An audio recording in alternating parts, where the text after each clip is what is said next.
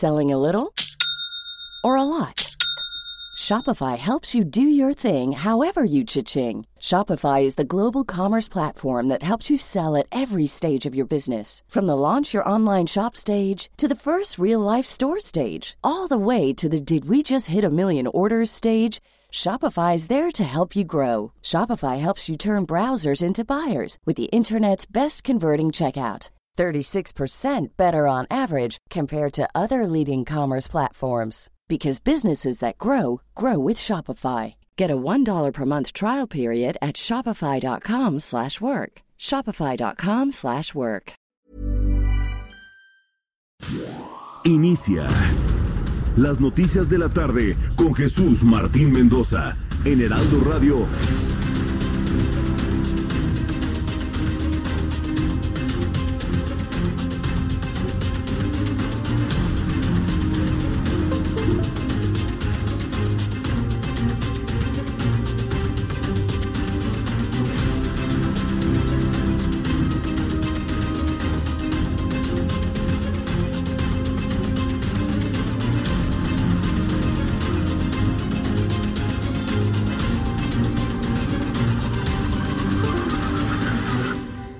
La tarde en punto, hora del centro de la República Mexicana y la temperatura en este momento 19 grados.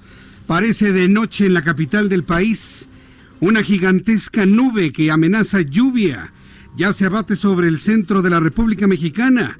Para todos nuestros amigos que nos escuchan en el resto del país, tendremos una semana complicada en materia de clima, en materia de frío, de viento y de lluvia, debido al tránsito de diversos sistemas sobre la República Mexicana. Así iniciamos nuestro programa de noticias hoy lunes 18 de noviembre del año 2019. Súbale el volumen a su radio, le tengo la información más importante, la información más importante hasta este momento.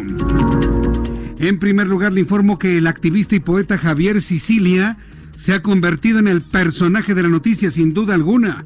Javier Sicilia, aquel hombre que criticaba sin, sin saber y sin cesar durante la campaña y sobre eh, la administración de Enrique Peña Nieto. Bueno, pues arremete ahora contra el presidente de la República, Andrés Manuel López Obrador, en lo que dice la falta de cumplimiento, cumplimiento de sus compromisos sociales. Javier Sicilia envió una carta, la tercera, por cierto, al presidente de este país, Andrés Manuel López Obrador. Le pide un cambio de estrategia de seguridad. Específicamente pidió utilizar la pactada en los encuentros de mayo pasado Javier Sicilia le dice al presidente de la República, si no funcionaron los balazos, tampoco están funcionando los abrazos, presidente. Tuve oportunidad de conversar con Javier Sicilia esta tarde en el Heraldo Televisión y esto fue lo que nos dijo a propósito de la tercera carta que le envía al presidente López Obrador. Voy a ir allá, vamos poner un mensaje, pues él sabrá si abre o no abre, ese es su problema. Nuestro problema es ir allá, como lo prometimos, es aportar lo que tenemos que aportar a favor del futuro y de, y de las políticas que pactamos a nivel de justicia, verdad, paz, seguridad. Eh, pues, si él lo recibe, pues es su problema, si lo recibe, muy bien. A final de cuentas, el responsable de la catástrofe, de la sordera, pues va a ser él Bien, pues esto es lo que comentó el propio Javier Sicilia. Habla de una verdadera catástrofe en cuanto a seguridad. Ya más adelante le voy a tener más detalles de lo que informó el poeta, y pero sobre todo las respuestas del presidente de la República. Hoy dijo que él respeta su libertad de expresión, pero también comentó, dice López Obrador, que le da mucha flojera reunirse con él. Ese es el individuo, ese es el hombre que así de esa manera le responde a quienes no están de acuerdo con él y que lo apoyaron durante mucho. ¿De qué le sirvió a Javier Sicilia haber apoyado a López Obrador y hasta haberle dado besos, ¿se acuerda en la campaña? ¿Cómo lo agarraba a besos en el cachete? ¿De qué le sirvió a Javier Sicilia haber apoyado a López Obrador si hoy mismo, el día de hoy, lo hace menos? Poco faltó para que lo insultara. Es dramático lo que ha ocurrido con la gente que se ha ido decepcionando poco a poco del presidente de la República. Eso me lo dijo él, Javier Sicilia, que se siente profundamente decepcionado por el actual presidente López Obrador. Mientras tanto, la Secretaría de Relaciones Exteriores ya realiza trámites para facilitar el regreso de los connacionales radicales en Bolivia que deseen irse a su país. También le informaré que Jacob Polemski, líder nacional de Morena, anunció que se pedirá a las autoridades electorales una prórroga en el plazo para reponer el proceso interno y esto podría ser a mediados del año 2020. Dice Jacob Bolensky que es muy difícil generar un nuevo padrón, nuevas condiciones con tan poco tiempo. Más adelante le tendré detalles de lo que dijo Jacob Polensky el día de hoy. Otra noticia, la verdad esta sí nos dejó sorprendidos a todos, porque así como se le puede señalar al presidente de la República asuntos verdaderamente extraños, por momentos tiene, tiene momentos muy importantes que vale la pena retomar como por ejemplo este encuentro que tuvo López Obrador con Microsoft y que de manera conjunta planean crear universidades. Vaya, vaya, vaya, vaya, hasta que escuchamos una que vale la pena y que habla de nuevos tiempos y que habla de otro tipo de decisiones, afortunadamente. Hoy el presidente de la República, Andrés Manuel López Obrador, se reunió con miembros de la firma Microsoft, con quienes habló sobre la creación de tres universidades en México, así como el combate a la corrupción a través de la tecnología. Vaya, felicidades. Eso sí, para que vea, es rescatable y no todo lo demás. Tras resistirse al asalto, una persona recibió varios disparos, uno de ellos en el rostro.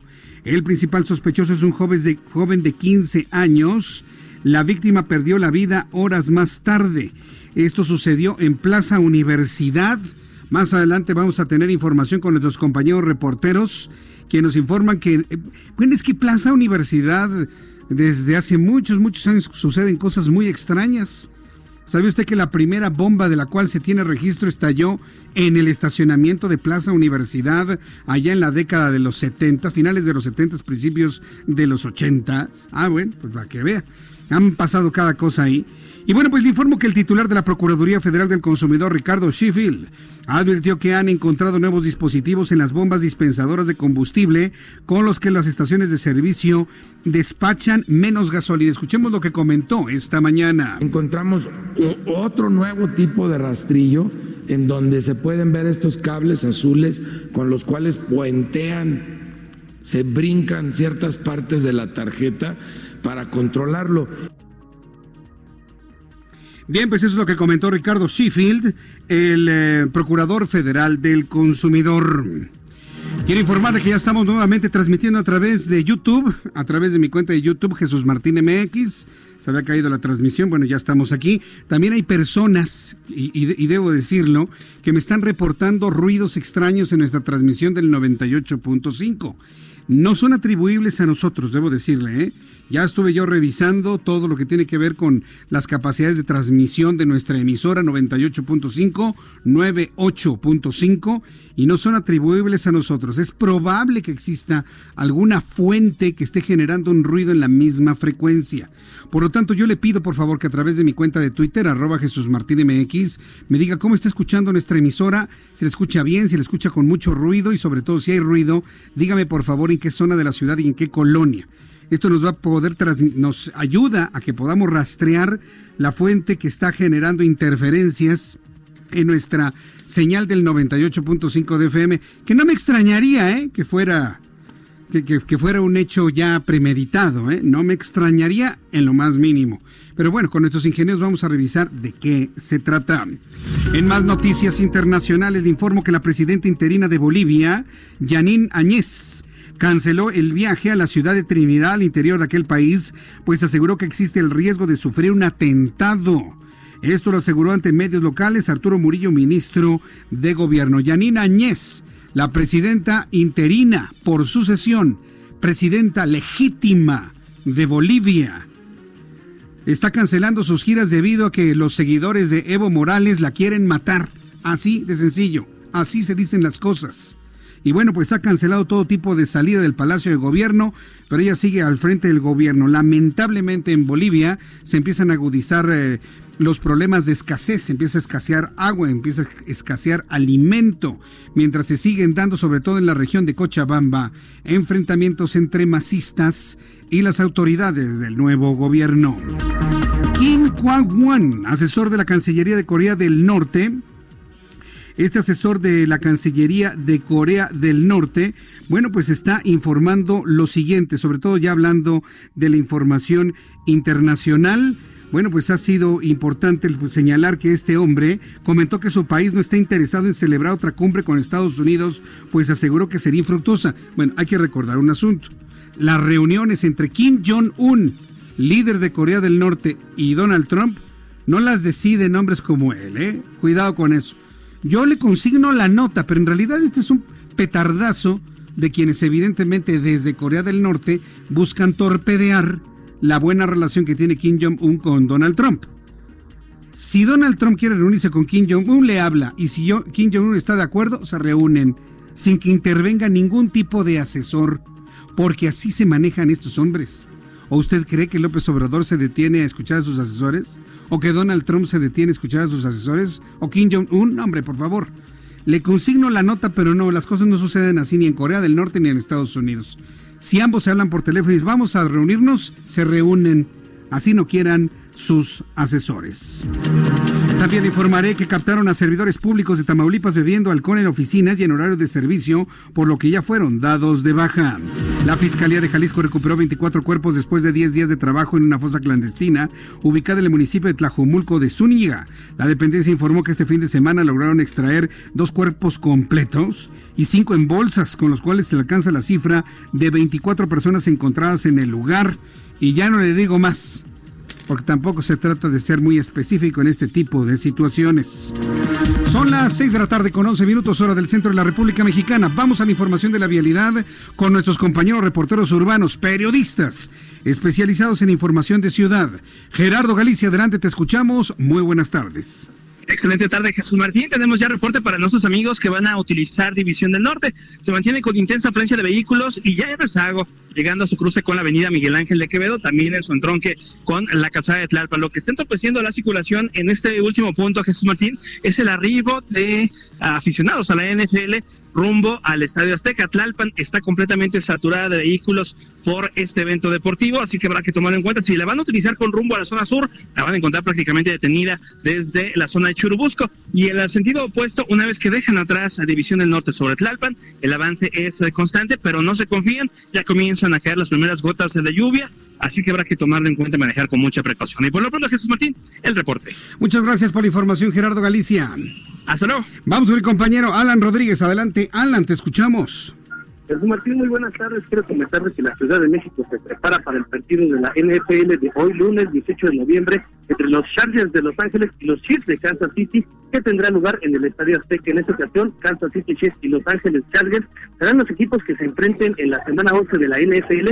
Disfrutarán de las mejoras a la cancha del estadio que se trabajaron para conservar los partidos de americano en el país Quiero comentarte que por esto la Secretaría de Seguridad Ciudadana implementó un dispositivo de seguridad y vialidad con 3.351 elementos policíacos. El duelo iniciaría en punto de las 7.15, por lo cual se tienen previstas afectaciones viales cerca del recinto ubicado en Casada de Tlalpan, en la alcaldía de Coyoacán. La alternativa vial para evitar eh, los asentamientos que tenemos en este momento en la calzada de Tlalpan desde la zona de la, avenida Ermita, es Viaducto Tlalpan, Boulevard Gran Sur, Avenida Santa Úrsula, calle Santo Tomás y Anillo Periférico como vías alternas para agilizar el tránsito vehicular en esta zona. Por lo pronto, este es mi reporte, Luis Martín, estaremos informándole toda la movilización que hay en torno al Estadio Azteca. Correcto, Alan, muchas gracias por la información. Buenas tardes. Ah, hasta luego, buenas tardes. Recuerde que en este día, recuerde que en este día de, de, asueto, hoy 18 de noviembre, porque es el asueto del 20 de noviembre adelantado al próximo lunes, estamos transmitiendo completamente en directo, en vivo, aquí en el Heraldo Radio 98.5 de FM. Aquí no cometemos la falta de cortesía de otras emisoras que le dejan grabado lo mejor de la semana. Las mejores entrevistas con se van a rascar la pan. No, no, no, nosotros estamos trabajando. Estamos aquí al pie del cañón, informándole a usted lo que ocurre en México y en el mundo. Y lo que ocurre en la Ciudad de México es verdaderamente preocupante. ¿Por qué es preocupante? Porque si se empiezan a generalizar las balaceras en centros comerciales, el gobierno capitalino debería de incrementar la presencia y la seguridad en estos lugares. Vamos con mi compañero Augusto Atempa, que nos informa lo ocurrido en Plaza Universidad, al sur de la Ciudad de México. Plaza Universidad está en la Avenida Universidad, esquina Parroquia. ¿Qué fue lo que ocurrió en este lugar? Ah, eh, Alan, adelante. Jesús Martín, excelente tarde, pues así es.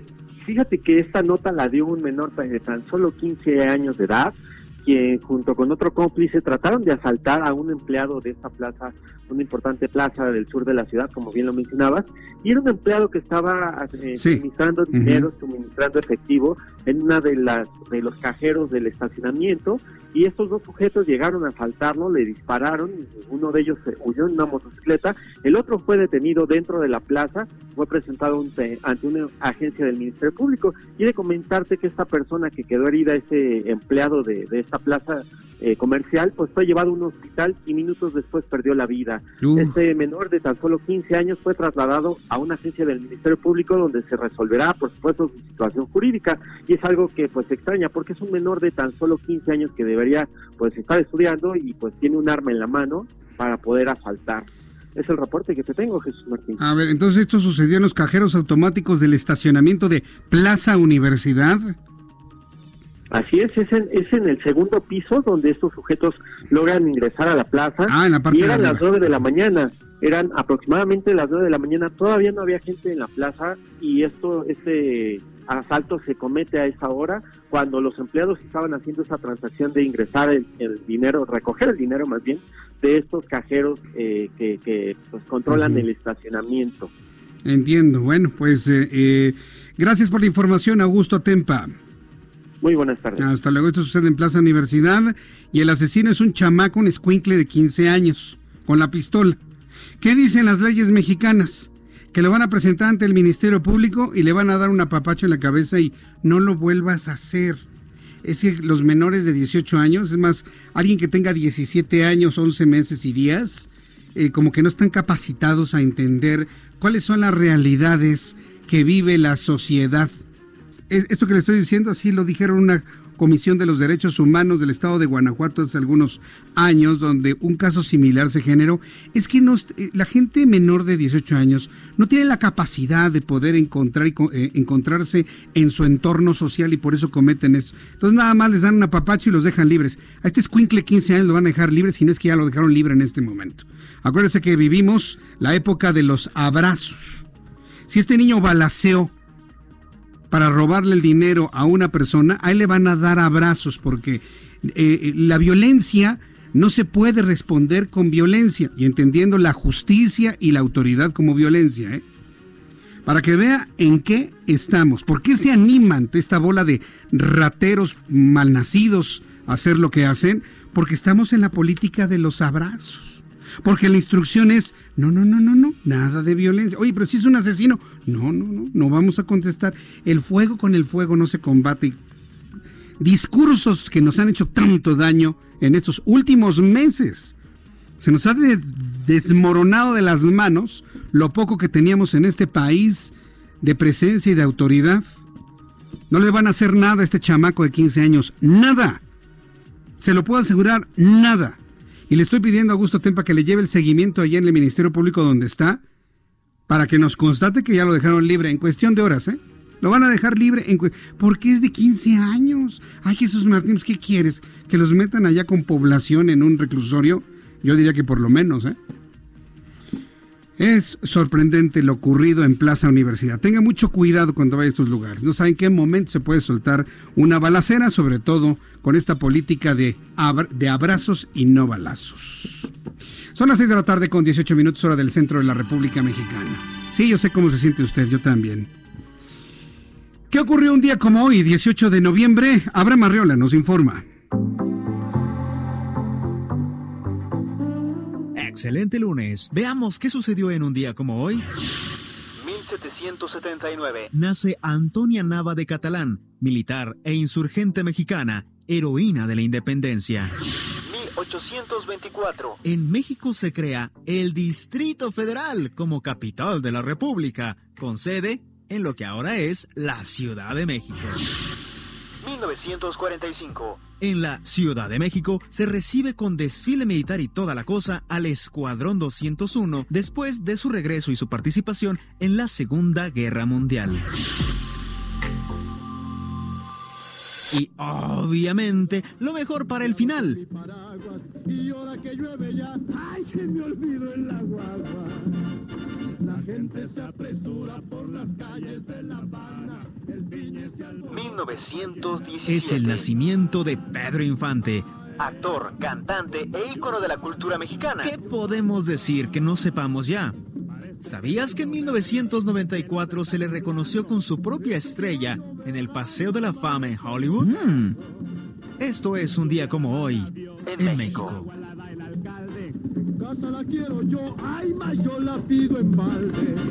Gracias Abraham Arriola por recordarnos que hoy es el cumpleaños de Pedro Infante. Pero debo decirle una cosa ya las generaciones de ahora, los centennials, que les llaman centennials o la generación Z, ya no saben quién es Pedro Infante. Ya em, empiezan algunos, si no es por la tradición oral de las familias, a no saber quién es él ni cómo cantaba. Por ejemplo, Ian y Eva saben de Pedro Infante porque nosotros les hemos platicado y les hemos puesto canciones y hemos... La tradición hablada de boca en boca es lo que mantiene viva la imagen del, del ídolo de Guamuchil. Es, es lo único. Pero sí vale la pena recordar yo creo que una de las mejores voces, hay un gran debate en este país, si quién era mejor cantante, si era Pedro Infante o Jorge Negrete. Yo soy de la idea de que el mejor cantante era Pedro Infante, porque cantar implica también un acto de comunicación y Pedro Infante comunicaba mejor que Jorge Negrete. Jorge Negrete es un cantante conservatorio es, era estudiado, era muy técnico, tenía una voz impresionante, pero no conectaba tanto este Jorge Negrete como Pedro Infante, que se le recuerda y todavía no dudaría que existe por ahí algún lugar donde esté la foto de Pedro Infante, un ramo de flores y una veladora. No lo dudaría ni tantito. Son las 6 de la tarde con 21 minutos hora del centro de la República Mexicana. Qué gusto me da saludarle a través de los micrófonos del Heraldo Radio 98.5 de FM. Ya empecé a recibir una gran cantidad de, reportes de sintonía, cosa que les agradezco mucho. Eso es involucrarse y les agradezco el que me estén enviando sus reportes de sintonía. Eh, me dice Luis Daniel Flores, Álvaro Obregón por el sitio de los Leones. Eh, no se oye bien, saludos. Me dice también, tengo aquí Guillermo Vélez, Jesús Martín, aquí en Chimalhuacán se escucha bien la transmisión y eso que llevamos como media hora de lluvia.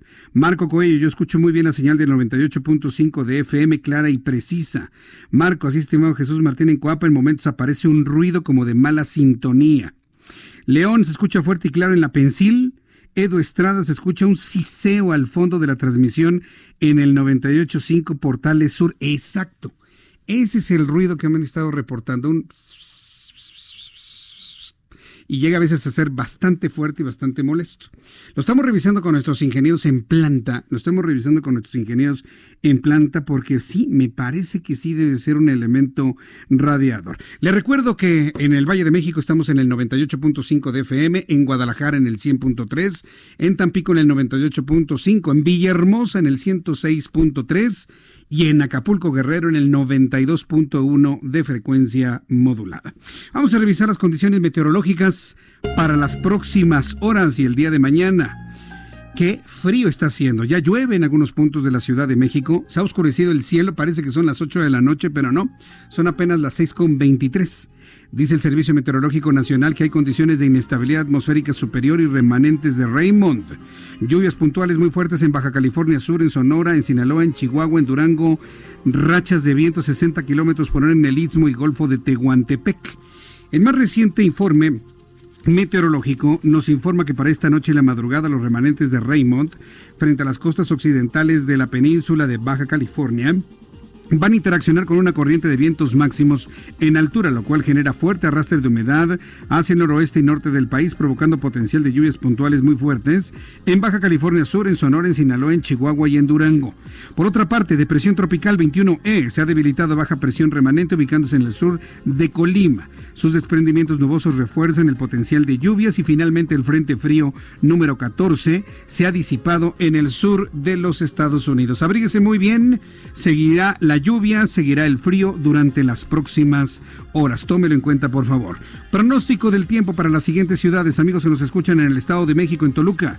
En este momento 17 grados, mínima 8, máxima 21. Guadalajara, Jalisco, mínima 13, máxima 26, en este momento 24. Monterrey estará soleadito mañana, mínima 17, máxima 27, pero con viento frío. En este momento 25 grados en Tampico, mínima 21, máxima 27. 23 en este momento. Villahermosa, mínima 17, máxima 28. Amigos de Acapulco, Guerrero, qué invierno ni qué nada. Temperatura mínima 23, máxima 32, en este momento 28 en el bellísimo Acapulco. Aquí en la Ciudad de México, termómetro 19 grados en este momento, mínima 13 y la máxima para mañana 22 grados Celsius.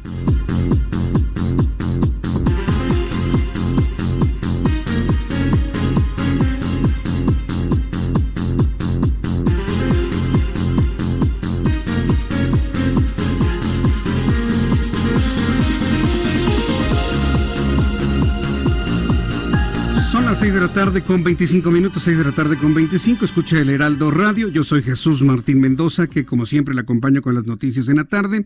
Vamos a ir a los anuncios y de regreso le voy a presentar pues lo que ya es un enfrentamiento y un síntoma de lo que vamos a ser testigos usted y yo a partir de ahora y durante los siguientes meses y seguramente los siguientes años. Se lo dije hace más de un año y hoy ya empieza a suceder si los cambios que promete el presidente de la República no llegan rápido, empezará un proceso de decepción, empezará un proceso de desencanto. Esto, si usted me ha seguido durante todos estos años, lo recordará claramente. Yo se lo dije. Si el señor López Obrador no cumple o no está en sus manos cumplir mucho de lo que está prometiendo, vendrán fenómenos de desencanto, de decepción. Eso es lo que tiene precisamente en este momento el, eh, el señor Javier Sicilia. Tiene un desencanto en este momento. No puede creer lo que ha ocurrido y en una tercera carta, que ya López Obrador ni siquiera leyó, le anuncia que va a hacer una serie de, ¿cómo decirle?, de, de presiones, de presencias, de manifestaciones, de bloqueos, de activismo político. Se ha revelado ya Javier Sicilia en contra de las prácticas y formas de gobierno de Andrés Manuel López Obrador. Regreso con eso después de los anuncios y le invito para que me llame y me escriba a través de mi cuenta de Twitter, arroba Jesús Martín MX.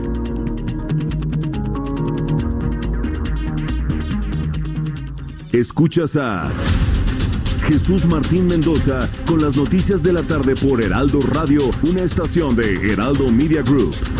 Heraldo Radio, la H que sí suena y ahora también se escucha.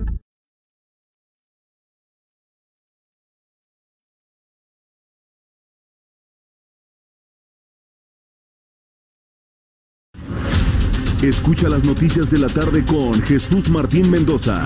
Regresamos.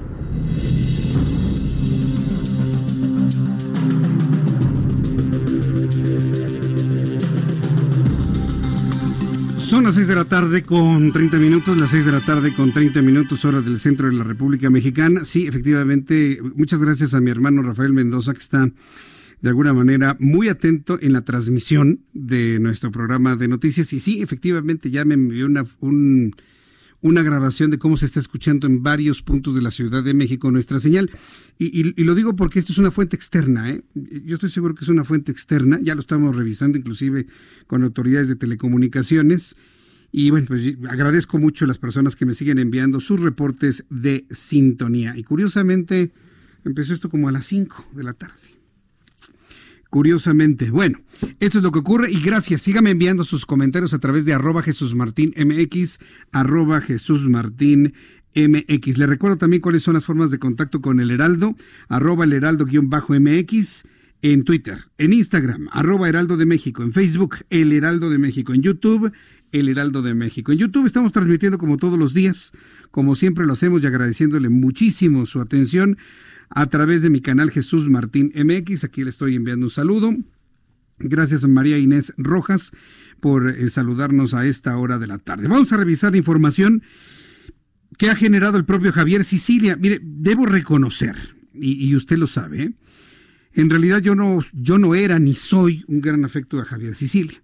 Cuando empezó con su activismo político muy intenso a finales de, la administración de Felipe Calderón y durante todo el tiempo de eh, Enrique Peña Nieto, y, luego su apoyo, que yo lo consideraba como un apoyo reflexivo a Andrés Manuel López Obrador y lo llenaba de besos y toda la cosa, pues muchos nos formamos una idea de, del poeta. Pero ahora la actitud que tiene Javier Sicilia, créame que no, no me sorprende. Simple y sencillamente está empezando a ocurrir en personajes mediáticos, porque Javier Sicilia es un personaje mediático. Pero yo le puedo asegurar que existen personas no mediáticas que no necesariamente tienen contacto con los medios de comunicación, que empiezan a sentir lo mismo que Javier Sicilia. Y eso nosotros lo visualizamos hace, hace un año. Que lo que tenía, que los cambios que había prometido López Obrador tienen que ser rápidos, porque si no, llegará una situación de desencanto, de decepción, y al menos eso ya le llegó a Javier Sicilia. El activista Javier Sicilia envió una nueva carta, la tercera, por cierto, al presidente de la República, Andrés Manuel López Obrador, donde pide que cambie la estrategia de seguridad. Específicamente que se utilice la estrategia pactada en los encuentros que se acordaron en el mes de mayo pasado. En referencia a las afirmaciones del presidente sobre que no puede enfrentar al mal con el mal, Sicilia mencionó que tanto la política de balazos como la de abrazos no han funcionado Además, criticó que López Obrador no haya leído con atención la misiva. Vamos a escuchar lo que dijo Javier Sicilia sobre...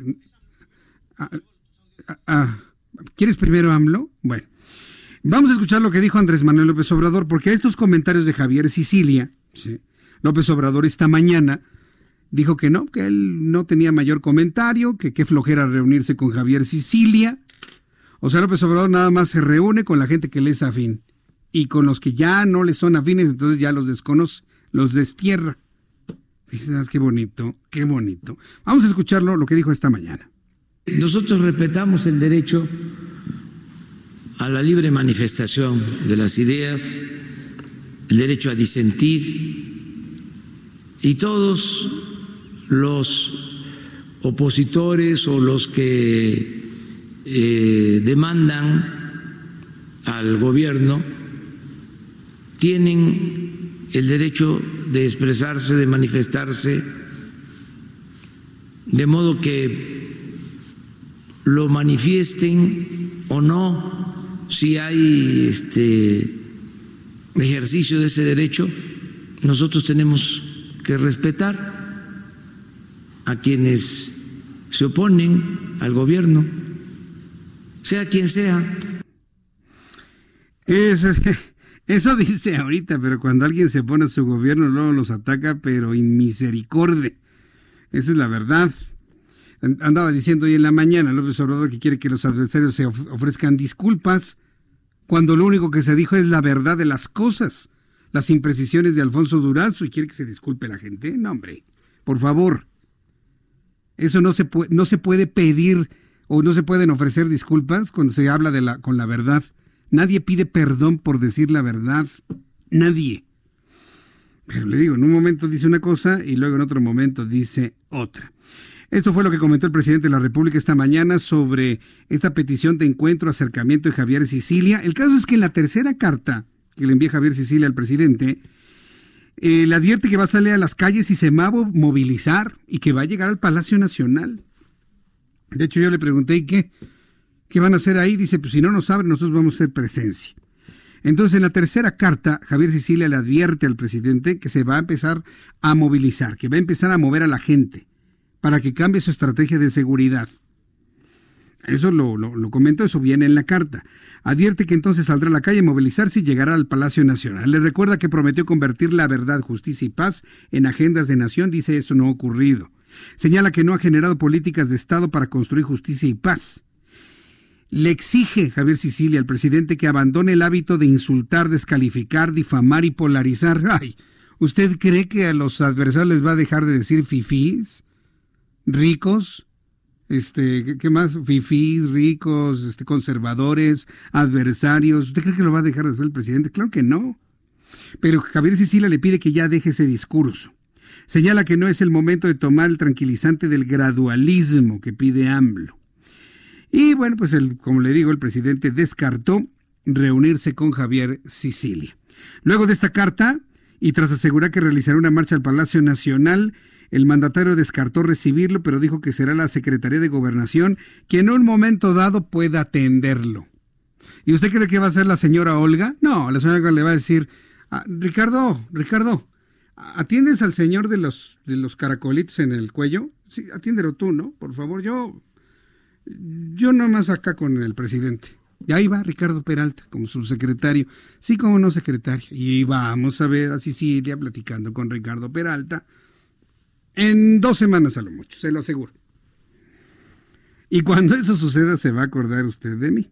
Bueno, ¿qué me dijo Javier Sicilia en la entrevista que le realicé en el Heraldo Televisión? Vamos a escuchar este primer audio mucho su banalización de la realidad y de la, los contenidos de la carta. Creo que no la leyó con profundidad, con atención, como merecía haberse leído. No está leyendo tampoco de dónde emana esa carta, la realidad que está eh, viviendo el país y, frente a la cual es, él es responsable. Y, lamento mucho su banalización, su desprecio, que es una forma de la violencia que no aporta a lo que nosotros queremos aportar, que es a la paz y la justicia. Eh, es triste oír un presidente tan, con tan poca altura de estadista. Es triste escuchar un presidente con tan poca altura de estadista. Devastador para el ego del señor que está en Palacio Nacional. Qué triste es escuchar a un hombre tan, de tan poca estatura como estadista. Devastadora frase ¿eh? para un hombre con el ego que tiene López Obrador. ¿eh? Lo tiene inflado, ¿no? Eso de aparecer todos los días en una conferencia matutina nada más alimenta su, su propio ego y personalidad. Porque ni sirven esas conferencias para nada, no resuelven nada. Dígame qué ha mejorado en el país. Sí, y también le dice que lamenta mucho la banalización de la realidad que vive México. Lo vuelve banal, lo desprecia. Y el desprecio es una forma de violencia, dice Javier Sicilia. Un segundo momento de esta entrevista. Voy a ir allá, vamos con un mensaje, pues él sabrá si abre o no abre, ese es su problema. Nuestro problema es ir allá, como lo prometimos, es aportar lo que tenemos que aportar a favor del futuro y de, y de las políticas que pactamos a nivel de justicia, verdad, paz, seguridad. Eh, y pues, si él no recibe, pues es su problema, si lo recibe, muy bien. A final de cuentas, el responsable de la catástrofe, de la sordera, pues va a ser él o el responsable de los triunfos y de conducir al país a su salvación histórica, pues será él. Es su responsabilidad, nosotros tenemos la nuestra y vamos a hacerla. Pues ahí está. Javier Sicilia entonces anuncia una serie de movilizaciones hacia Palacio Nacional durante los próximos días. No dice cuándo, no dice cómo. Lo que sí le puedo decir es que ya hay una convocatoria para una gran movilización el próximo 1 de diciembre. Diversos actores políticos e inclusive me ha sorprendido enormemente que grupos, personas que en su momento apoyaron al hoy presidente de la República están haciendo, están sumándose a esta gran movilización nacional el próximo domingo 1 de diciembre. Va a ser un momento, hay que decirlo, preocupante, sobre todo por las reacciones que empiezan a generarse y la suma de diversos grupos, algunos actores, algunos intelectuales, que están de acuerdo en sumarse a una marcha que busque llamar la atención del presidente de la República para ciertos cambios en su hacer y en su actuar. Al ratito le tengo datos de cómo se va a realizar esa movilización. Una de las cosas muy interesantes, porque digo, no, todo está en este tono, ¿no? que hizo el presidente de la República fue este encuentro con la firma Microsoft. La, la, la, verdad de las cosas es que esto sí, ahí sí yo debo reconocer que muy, muy oportuno, muy bien hecho, es una gran idea. ¿eh? El que el gobierno de México se haya acercado a la firma Microsoft, con quienes habló sobre la creación de tres universidades en el país, así como del combate a la corrupción a través de la tecnología. De igual forma, el presidente Andrés Manuel López Obrador, tanto como los miembros de la empresa, coincidieron en que una vez aprobado el tratado comercial entre Estados Unidos, Canadá y México, diversas firmas establecidas en el país inviertan mayores cantidades en sistemas. Esto en su reunión con Microsoft. También tuvo en el ámbito deportivo un importante encuentro de López Obrador. El presidente de la República recibió a Roger Goodell, alto comisionado de la NFL, a través de su cuenta de Twitter. Dijo que no solamente practicamos de fútbol americano, sino también el béisbol y hasta el acuerdo comercial. Es una buena persona respetuosa de México. Vamos a escuchar lo que dijo el presidente de la República en el encuentro con el presidente, con el alto comisionado de la NFL. Estoy con Roger. Él es el alto comisionado del fútbol americano en Estados Unidos. Me trae eh, este balón de fútbol americano y yo le estoy mostrando con mucho orgullo eh, esta pelota de béisbol que me mandó precisamente eh, Mariano Rivera ayer. Mariano Rivera, el mejor relevista para mi gusto de grandes ligas. Mm, de Panamá. Entonces, para que no vayan a decir eh, mis eh, amigos beisbolistas que estoy cambiando de deporte, eh, yo tengo que impulsar todos los deportes y este también es un buen deporte, el fútbol americano. Pero este, aquí Roger es muy tolerante y puedo decir que el béisbol, con todo respeto, es el rey de los deportes. ¿Tú cómo ves, Roger? Pues a lo que le interesa a Roger es traer la NFL para llevarse lana para la NFL. Ay, por Dios, por favor. Ay, ay, ay. Pero bueno, esa es la verdad de las cosas. Todo es negocio finalmente. Pero qué bueno, lo que hay que rescatar es que el presidente está dispuesto a apoyar todos los deportes. Hasta las canicas, ¿no? Sí, pues hace con el dedo también ahí. algo de esfuerzo. Bueno, quienes han estado haciendo un esfuerzo gigantesco para poder llegar a acuerdos y para poder tener un gran programa, un gran presupuesto para el año 2020 son los diputados. Vimos que la semana pasada todos estuvieron de acuerdo, lo celebramos que hubiese este gran acuerdo para terminar el presupuesto para el próximo miércoles contrario a lo que dice la ley, pero acuérdense que los campesinos se manifestaron, bloquearon la Cámara de Diputados, no los dejaron trabajar y hubo un gran acuerdo en pasar los trabajos para terminarlos a más tardar el próximo miércoles. En la línea telefónica tengo a la diputada Dolores Padierna, a quien le agradezco estos minutos de comunicación con el auditorio del Heraldo. Dolores Padierna, bienvenido, gusto en saludarla. Eh, buenas tardes, muchísimas gracias por la entrevista. Gracias por tomar nuestra llamada telefónica. Terminan entonces el próximo miércoles. ¿Qué es lo que les ha atorado más? ¿El tema eh, de los recursos hacia el campo? ¿Cuál podría decir ha sido el tema más difícil, Dolores? Ajá. No, lo que nos ha atorado son las movilizaciones que han hecho algunas organizaciones que todos los años anteriores habían recibido eh, dinero cada año y no poco eh, eran miles de millones de pesos que se entregaban a líderes, entre comillas, líderes campesinos, para los campesinos, y los campesinos nunca recibían nada. El campo tiene un rezago y un atraso enorme, justamente por esa dinámica de entregar recursos eh, de esa manera. Eh, desde el año pasado se cambió y han querido forzar a la Cámara a aprobar pues a, la vieja usanza. Pero el régimen está cambiando, estamos decididos a que las cosas sean de otro modo y en el presupuesto para 2020 eh, la mayor condicionante es que el dinero disponible es solamente el 35% de todo el presupuesto, porque los rubros principales, eh, lo que se lleva al 65% del presupuesto, es el gasto comprometido. Ahí me refiero, pues, a las participaciones federales, al gasto financiero de la deuda, a los ramos autónomos, pensiones.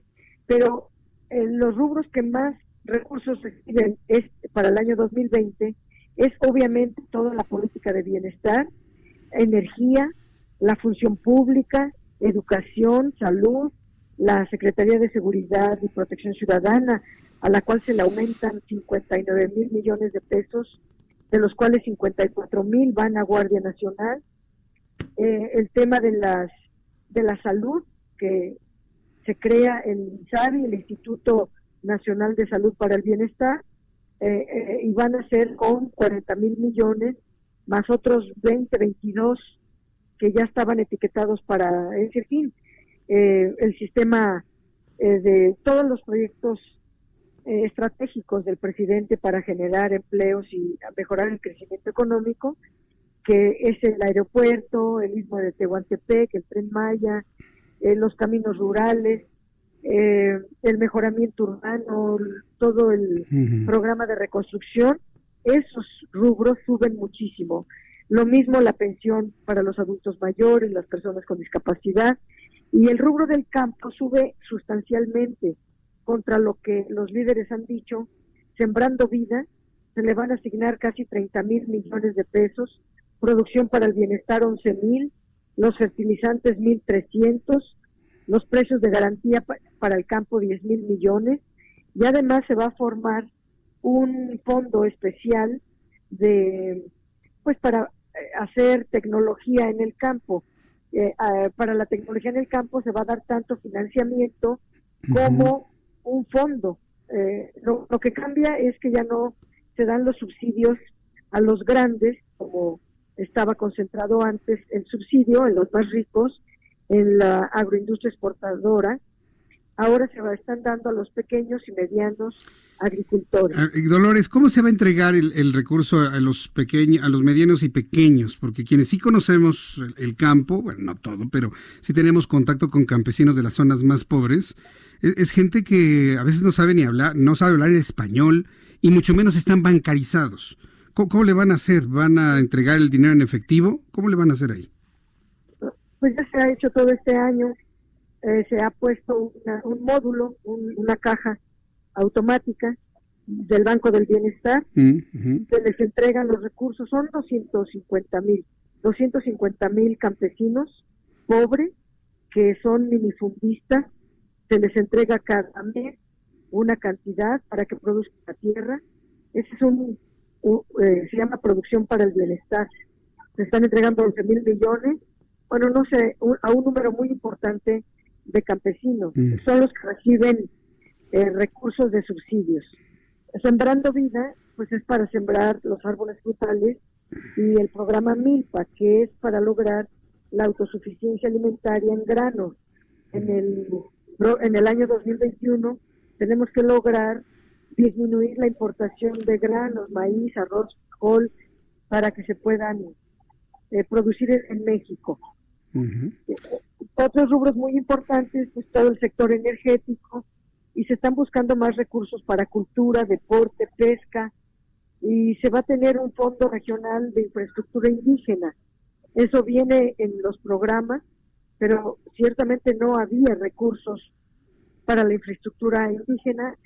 Esto es adicional a lo que está haciendo el presidente en, los municipios indígenas, en los cuales está llevando eh, pues los programas integrales para elevar las condiciones de vida de la población indígena. Eh. Las universidades, que se había dicho disminuían, no solo no disminuyen, se les actualiza en términos reales todo su presupuesto, hay un aumento de 450 millones para todas las universidades, el tema de la educación superior para las becas a estudiantes que estudian la la universidad, para las que los que estudian preparatoria y educación media superior, hay 30 mil millones de pesos.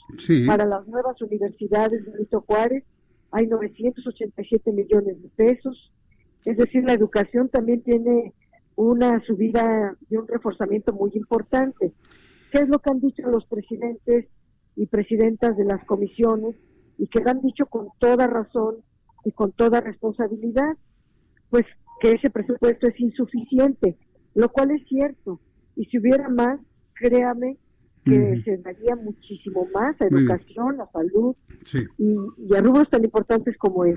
Bien, pues es, por eso le, he dejado que me dé toda esta explicación para que el público pueda escuchar todo lo que está contemplando ya en este, en este rubro el presupuesto 2020. ¿Sí terminan entonces para el miércoles o antes, Dolores?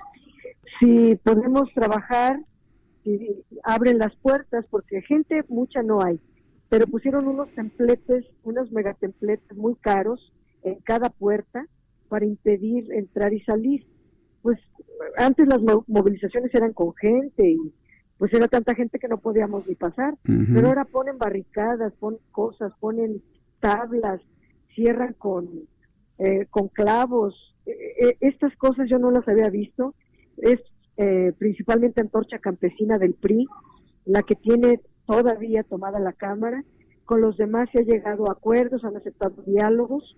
Los muy radicales, que a fuerzas quieren que les dé a ellos, no a los campesinos, sino a ellos, a los líderes de Antorcha Campesina el dinero, mm. pues son los que tienen tomada la Cámara. ¿Sabe qué sería muy bueno para los campesinos, Dolores? Que quitaran los intermediarios. Yo creo que si algo afecta a los campesinos más que un intermediario entre el gobierno y ellos para el recurso, es cuando ya tienen su producción y les compran los guacales de producto a centavos. Y ellos los meten... ya, ya, está contemplado sí, en el programa Segalmex.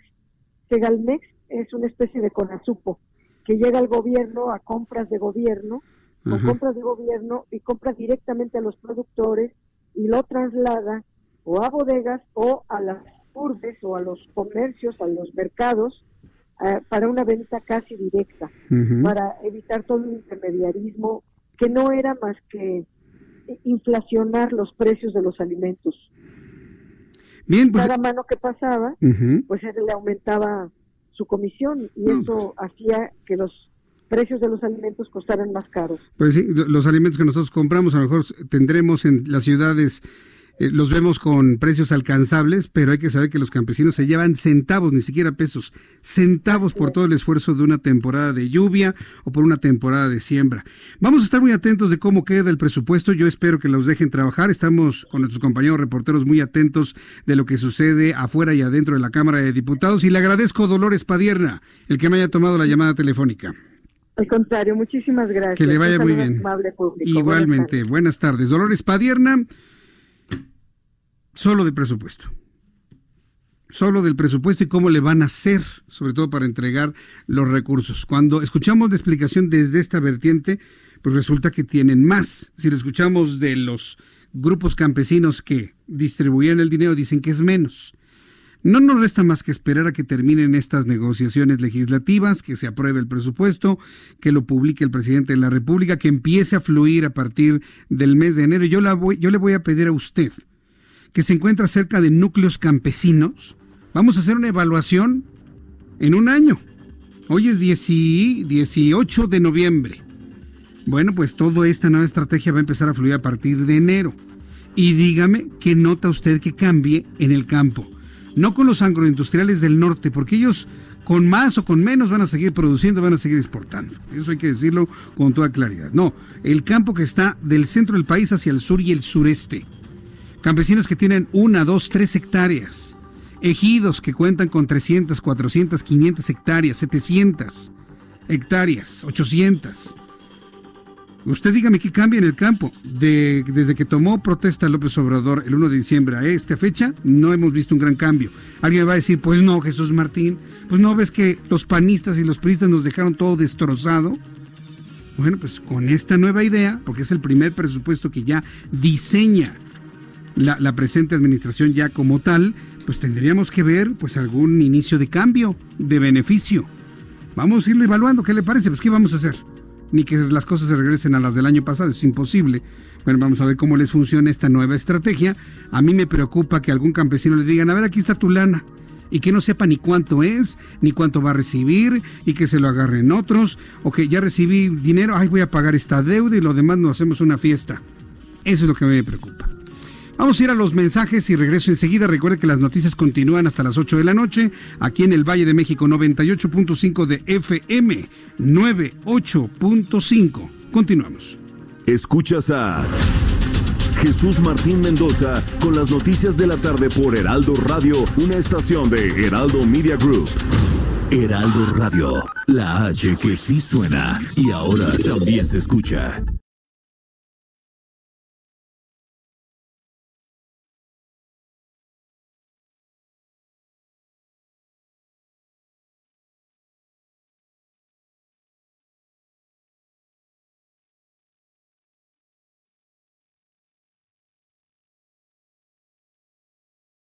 Escucha la H, Heraldo Radio. Escucha las noticias de la tarde con Jesús Martín Mendoza. Regresamos. Y cuando son las 7 en punto, hora del centro de la República Mexicana, le tengo un resumen con las noticias más importantes. Los diputados proyectan reasignaciones preliminares al presupuesto 2020 por 12.500 millones de pesos, entre otras cosas para fortalecer al campo y evitar los moches. Estos recursos provendrán de recortes a la estructura de gobierno y a organismos autónomos de acuerdo con los diputados Mario Delgado y Alfonso Ramírez Cuellar, mismo que señalaron será vía Finagro por donde se bajarán recursos públicos directamente a los productores del campo. El Instituto Mexicano del Seguro Social lanzó un nuevo proceso para el nombramiento de los titulares de las oficinas operativas desconcentradas en las entidades federativas. El nuevo modelo toma en cuenta los conocimientos, la experiencia, la honestidad y la lealtad a la institución del propio personal del Instituto Mexicano del Seguro Social y será la segunda semana de diciembre que este concurso concluya y se den a conocer los nombres de quienes cumplieron los requisitos, entre ellos un examen que se aplicó el pasado sábado 16 de noviembre. La Confederación de Cámaras Nacionales de Comercio, Servicios y Turismo detectó un incremento en las ganancias de los comercios hasta en un 20% durante este buen fin respecto a la edición del año pasado. Tras los actos vandálicos que se registraron la semana pasada en Ciudad Universitaria, expertos del Centro Nacional de Conservación y Registro del Patrimonio Artístico informaron que el mural El Derecho a la Cultura de David Alfaro Siqueiros, ubicado en la Torre de Rectoría, está estable sin detectar a simple vista alteraciones estructurales en los planos verticales o en el volumen esculturopictórico. El dictamen presentado hoy ante el Instituto Nacional de las Bellas Artes indica que el mural dañado registra dos manchas con pintura de aerosol, una de color negro sobre la inscripción 19 y otra en rojo debajo del volumen de la mano con lápiz y esos podrán quedar reparados en cinco días. Francisco Domínguez, gobernador constitucional de Querétaro, comentó que desconoce a Rosario Piedra como la presidenta de la Comisión Nacional de los Derechos Humanos.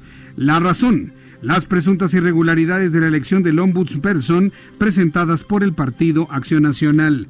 El gobernador de Querétaro, el primero que desconoce a la presidenta Piedra, a la comisionada Piedra, aseguró que su gobierno no tomará en cuenta ninguna recomendación que emita la actual Comisión Nacional de los Derechos Humanos o lo que queda de ella, mientras la señora Piedra se encuentra al frente, por lo que solo aceptará observaciones del órgano local la Defensoría de Derechos Humanos de Querétaro. El primer gobierno constitucionalmente instituido que desconoce a la Comisión Nacional de los Derechos Humanos. Son las noticias en resumen. Le invito para que siga con nosotros. Yo soy Jesús Martín Mendoza.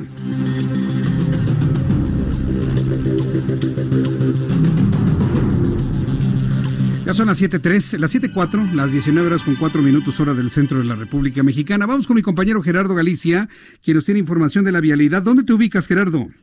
Sobre el circuito bicentenario, como Richard Busco Jesús aquí, ya tenemos información para nuestros amigos que se dirigen al oriente de la capital. Se van a topar ya con rezago, justo llegando a su cruce con Tlalpan, y esto es provocado por los automovilistas que tratan de llegar a laterales, justo llegando o para que se dirigen hacia la zona de Miramontes y viceversa. Hay muchos automovilistas tratando de llegar a los centrales a esta altura y por ello se genera ligero asentamiento. Pasando este entronque, el avance tiende a mejorar y si van a utilizar el sentido opuesto de Churubusco, está avanzando bastante bien. Si vienen de la zona del eje 6, eje 5 y utilizan los carriles centrales, se puede alcanzar la velocidad máxima de 80 kilómetros por hora. Solo no hay que abusar del acelerador por supuesto, y hay que manejar con mucha precaución. Ya tenemos lluvia en la zona sur y oriente de la capital, así que a que tomar en cuenta y manejar con mucha, mucha precaución. por lo pronto, Jesús Martín, el reporte. Gracias por la información, Gerardo. Hasta luego. Hasta luego. Vamos con mi compañero Alan Rodríguez. Adelante, Alan. Jesús Martín, muy buenas tardes. Me da mucho gusto saludarte de nuevo para comentarte cómo se encuentra la vialidad en la Avenida de los Insurgentes. Y es que desde el Parque de la Bombilla en San Ángel hasta el Monumento al Caminero se encuentra con desplazamiento a velocidad constante y sin problemas de seguridad.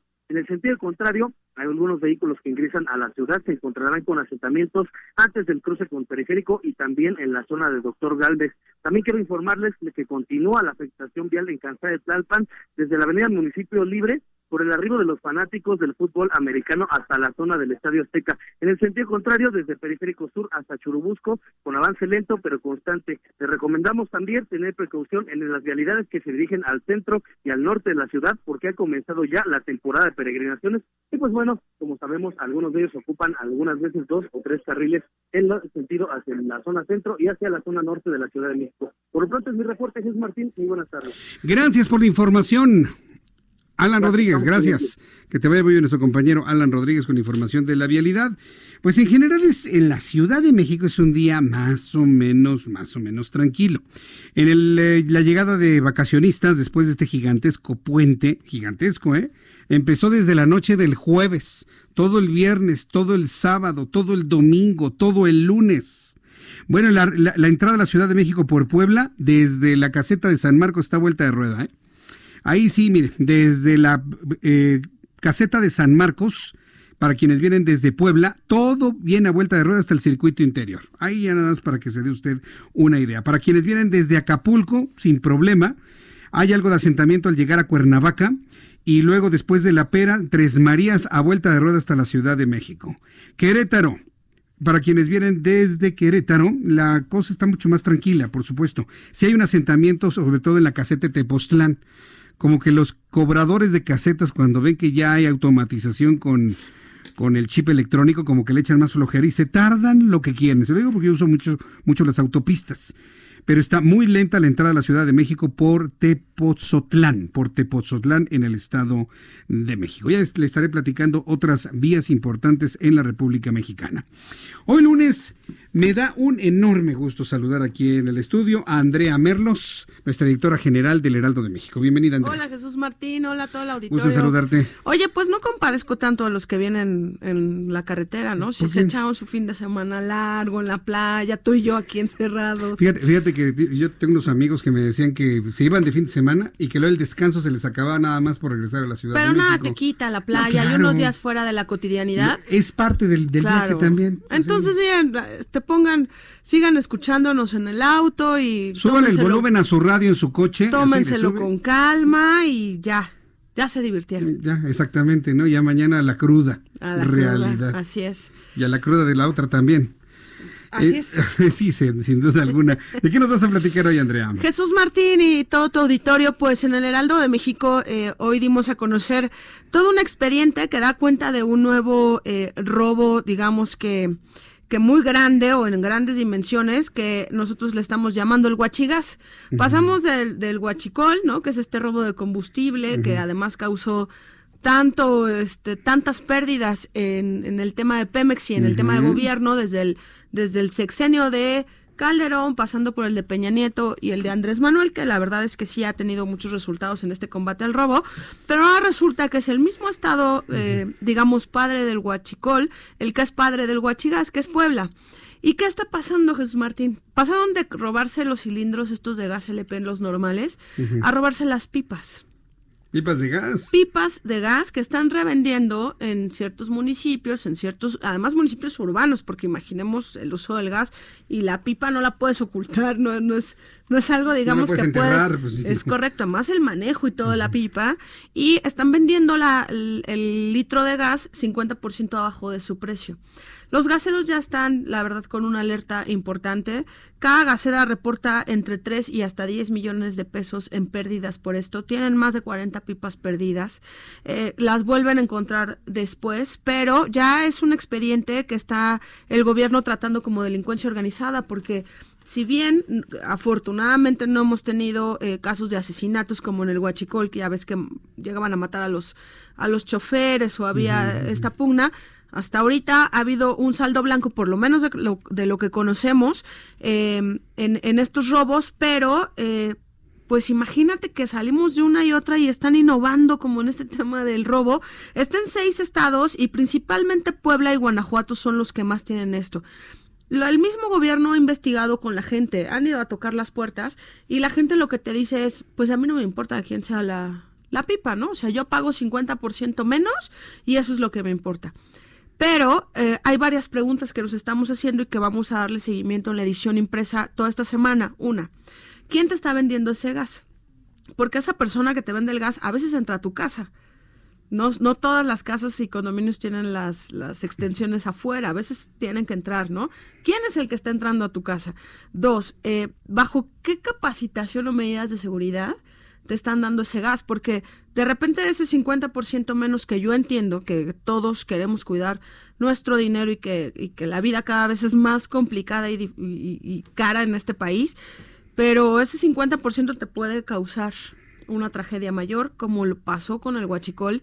Eh, recordemos este tema del incendio este, y de los muertos y de todo esta, eh, digamos que que sangra alrededor de, la compraventa ilícita de la gasolina, pues ahora está un poco en el tema del gas. Hablamos con la Asociación de Distribuidores de Gas LP del Interior, así se llama.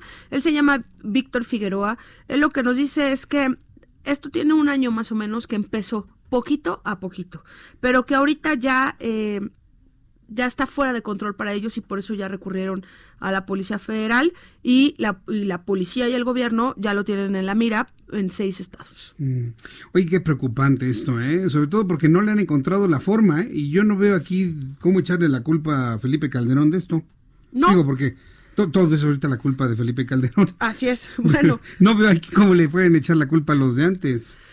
Mira, porque esto es nuevo, ¿no? Esto es, muy nuevo. muy nuevo el robo de gas. Pues sí, es, es, es, un año, más o menos lo que ellos identifican que empezó con esto que te digo que fue robo de cilindros, ¿no? que, que, los revendían. Pero, eh, pues esto también le afecta a Pemex directamente. Entonces, la verdad es que lo que lo que siempre ha estado en la mesa, Jesús Martín, este, lo digo con mucha responsabilidad, es que la corrupción nace desde Pemex y ha nacido desde hace muchos años, porque qué curioso, ¿no? Que, que, Pemex parece que es el centro de muchas oportunidades ilegales, ilícitas para ciertos eh, grupos. Y el otro fenómeno es estos municipios en Puebla, ¿no? Que también ahora gobernaba por Morena, antes por el PRI, también pasó el PAN ahí, pero ¿qué pasa con Puebla y con los municipios que, que, desarrollan su creatividad, pero en contra, ¿no? O sea, y, y con tanto peligro. Fíjate que eh, me, quedo pensando en, a mí me preocupa que el incorrecto manejo del gas provoque una tragedia. Digo, conocemos tragedia. Precisamente mañana, 19 de noviembre, se, cumplen, se, cumplen, 35 años de San Juanico. Mañana. Y también hoy publicamos un especial de la sección de estados eh, con el tema de San Juanico que pues todas estas medidas de seguridad que se que se hicieron o se ordenaron hace 35 años ya son ya son letra muerta, Jesús Martín. ¿Y por qué? Porque allá hay alcoholeras, ya otra vez hay este centros eh, No, pues imagínate. Y, y falta toda la seguridad del mundo, no hay rutas específicas de salida, hay 10.000 familias otra vez que viven en constante riesgo en San Juanico, pero es una mala combinación, ¿no crees? Es, Está peor que hace 35 años la situación en San Juanico. Yo, eh. yo sí creo que, que la mala combinación entre malas políticas de gobierno, pero también una mala eh, percepción del, del ciudadano, ¿no? Que tampoco hacemos algo porque todo mejore, no, nos parece todo muy fácil y entonces estos municipios que viven en otras circunstancias a las que vivimos en la Ciudad de México, evidentemente, pues de repente generan, generan un negocio y generan ganancias alrededor de, de, algo que los pone en riesgo. Y, y, nosotros no lo entendemos, pero, pero ellos también necesitan dinero y necesitan oportunidades y necesitan crecimiento. Entonces, es un perder-perder de todas las maneras. Yo, espero que este robo de gas ahora, el guachigas que se llama, que así lo ha bautizado el Heraldo de México, no genere una tragedia, digo, espero no, de las proporciones de San Juanico, pero que no provoque una tragedia que traiga en consecuencia muertos. Y este mañana muy atentos del Heraldo de México, porque seguramente mañana habrá alguna efeméride, ¿no? De, lo que fue de San Juanico. Y también, este, sí, de San Juanico traemos muchas historias, eh, hemos recordado ahí caso por caso como, como digamos que hizo eh, temblar al país cuando vimos las imágenes de, de San Juanico con todas estas políticas, insisto, de protección que ahorita, hoy en día son letra muerta. Y en el caso del Huachigas, sí, eh, hay una alerta que mañana vamos a ir porque Ecatepec y Texcoco ha registrado eh, fugas clandestinas y lo que nos han contado, que a veces no se dimensiona en la prensa nacional, nosotros estamos tratando de ponerle el ojo ahí, pero eh, en algún momento han tenido que mover a 3.000 personas en esta zona por riesgos de explosión. Bien, Andrea, pues vamos a estar muy atentos de, ello y gracias por la información y este análisis que presentas en la edición de hoy del Heraldo de México, del Huachigás, y mañana el recuerdo de San Juanito. Así es, y, también invitarles, si me lo permites, Jesús Martín, a que vea tus redes eh, sociales, vean las de El Heraldo, que nos avisen cuando vean algo raro en estos piperos que, a veces se nos va de la mano, ¿no? Cuando vean precios irregulares, porque es algo que hay que combatir de abajo para arriba y de arriba para abajo. Totalmente de acuerdo. Andrea Merlos, muchas gracias. Gracias a ti. Editora general del Heraldo de México, hoy aquí en El Heraldo Radio. Son las 7 con 16, las 7 con 16 horas del centro de la República Mexicana. Sí, yo sé que hay varias personas eh, jóvenes que nos escuchan y muchas gracias a Rafael. Me dice, bueno, ¿qué pasó en San Juanico? Sí, sí ya, hay una generación que no recuerda qué pasó. Pues eh, un desperfecto en una válvula, en una de las bombas, provocó una gran fuga y un estallido que mató a más de 500 personas en el lugar donde estaban estas lugares, estas salchichas, grandes tanques de, de gas y toda la población en la de San Juan Ixhuatepec en el Estado de México. Ah, también, ah, gracias Andrea, también hoy lo, lo tenemos en esta edición de lunes San Juanico, enfrenta hoy más riesgos. Hay, que hacerse del, Heraldo de México físico. Y si no, entra a la página de internet www.heraldodemexico.com.mx. Ahí en nuestra edición impresa. ¿Qué página es esta, Andrea? Es la, es la sección de Estado de México. Página 16. Ahí empieza todo, los recuerdos, las coronas, la cruz que se construyó para recordar a las personas fallecidas. 600 personas. Yo recordaba 540 y tantas. Pero bueno. Gracias, Andrea, nuevamente. Gracias. Completísimo el Heraldo de México el día de hoy. No se lo pierda. Bien, vamos a continuar con la información. En unos instantes voy a leer algunos de los, eh, voy a leer algunos de los eh, mensajes que tengo a través de Twitter de nuestros amigos del público, de sus reportes de sintonía. Ya tuve contacto con la dirección de radio de nuestra empresa. Ya están nuestros ingenieros revisando todos estos ruidos que me están reportando. Se escucha en nuestra transmisión de el día de hoy a esta hora. Mientras tanto, tanto tengo comunicación con Israel Reyes. Él es estratega internacional en ciberseguridad y hemos llevado el seguimiento de lo que ha sucedido en Petróleos Mexicanos y el hackeo de su sistema de cómputo. Israel Reyes, me da mucho gusto saludarlo. Bienvenido. Buenas tardes. Buenas tardes, mucho mucho gusto Jesús Martín. Martín, como siempre, un placer estar contigo y con tu audiencia. ¿Todavía al día de hoy sigue secuestrado el sistema de petróleos mexicanos? Fíjate que sí, todavía se reportan algunas fallas en los sistemas críticos y bueno, eh, sabemos de que en los últimos años, a partir del 2017, 18 y 19, México ha sido víctima constante de ataques cibernéticos a la infraestructura crítica. Recordaremos que tuvimos el caso de Banquito, el del el sistema de pagos electrónicos interbancarios, y ahora Pemex. Es lamentable y es de mucha preocupación que estamos viendo un incremento sin precedentes en los ataques cibernéticos en contra de infraestructura crítica y de gobierno.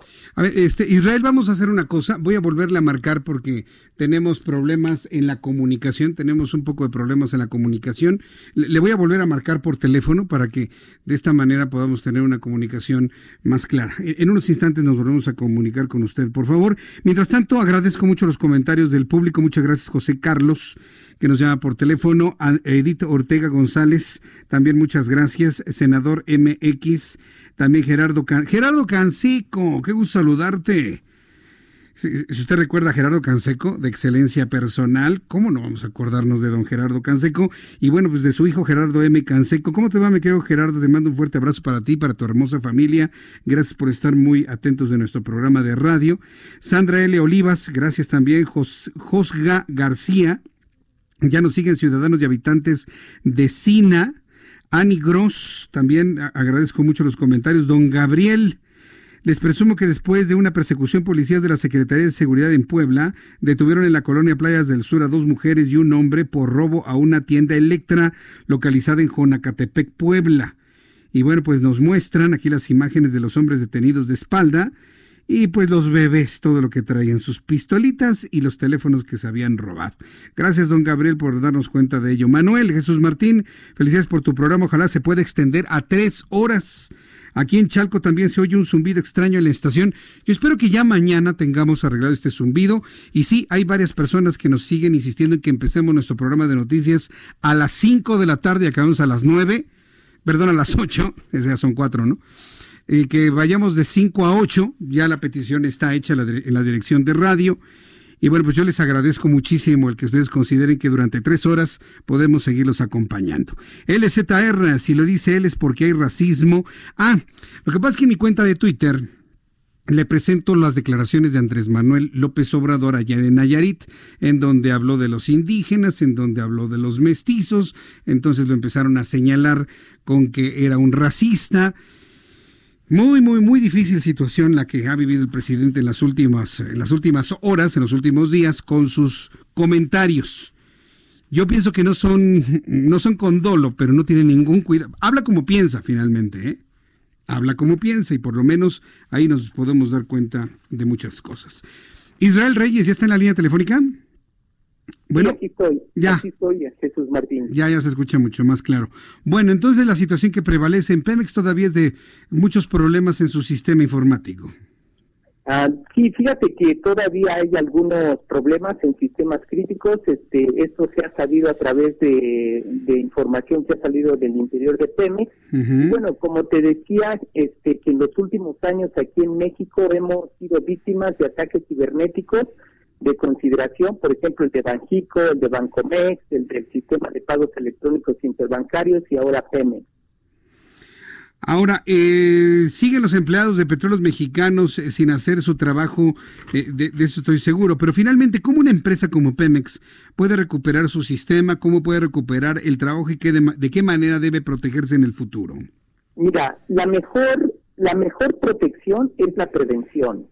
Aquí es una responsabilidad compartida entre el sector privado, el sector público y el gobierno. ¿Y por qué en el sector privado?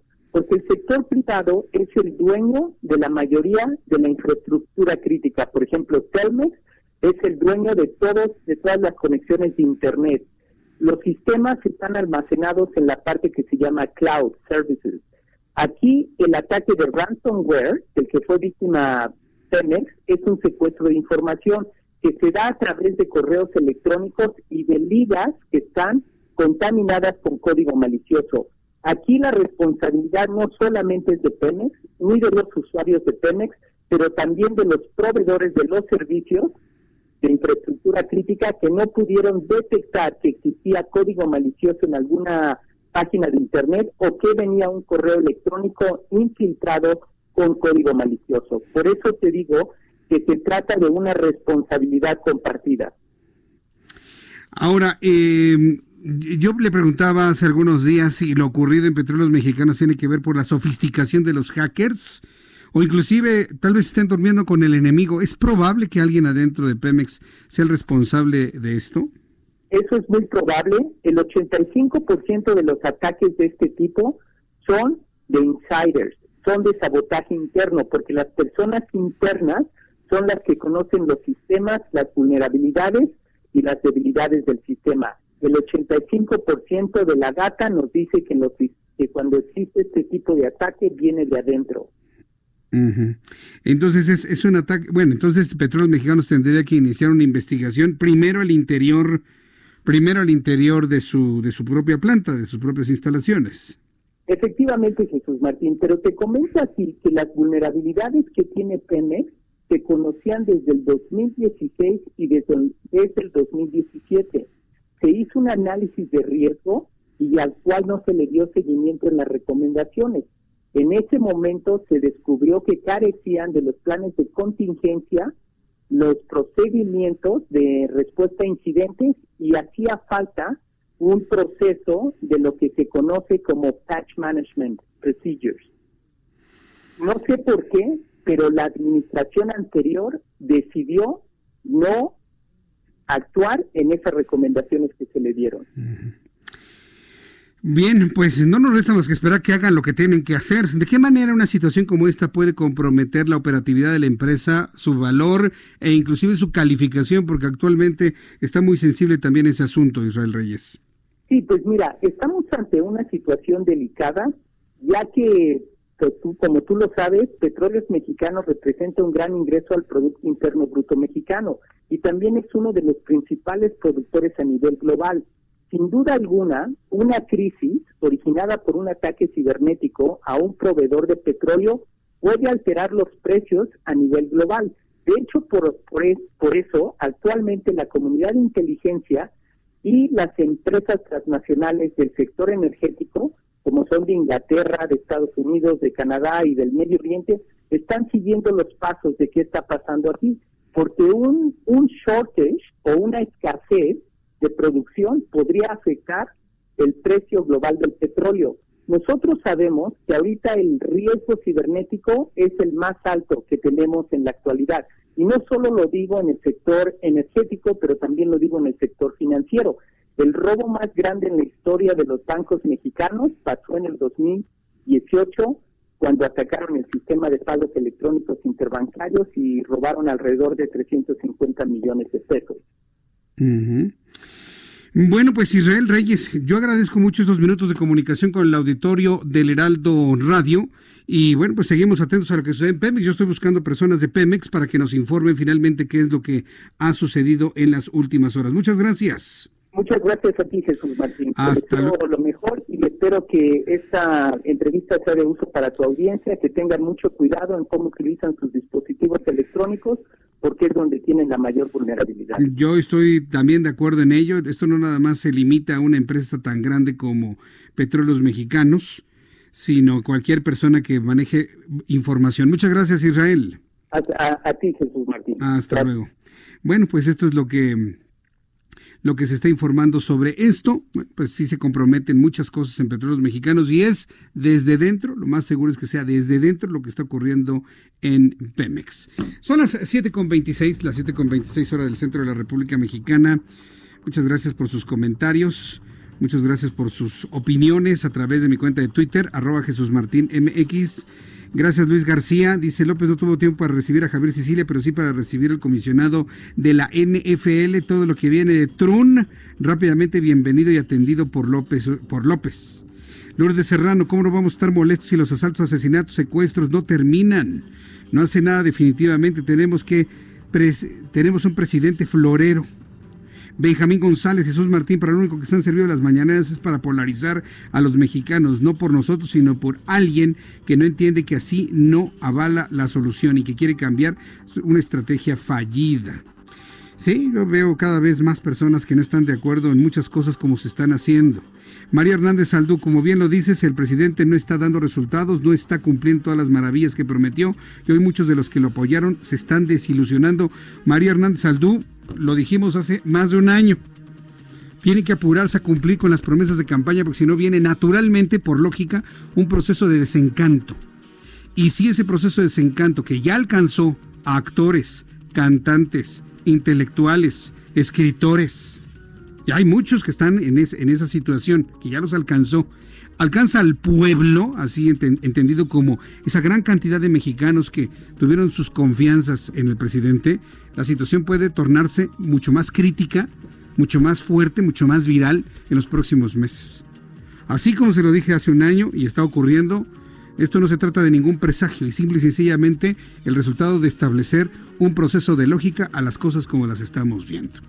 Son las 7.28. Vamos a ir a los eh, mensajes y regreso enseguida. Le invito para que me escriba a través de mi cuenta de Twitter, arroba Jesús Martín MX.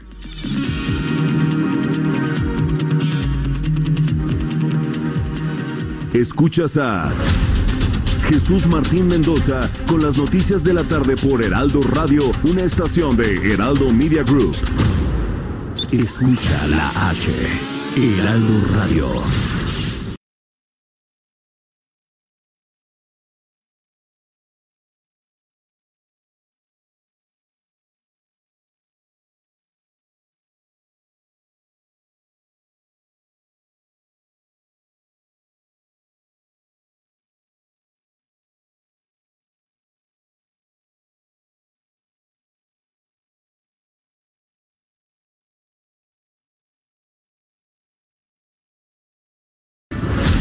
Escucha las noticias de la tarde con Jesús Martín Mendoza.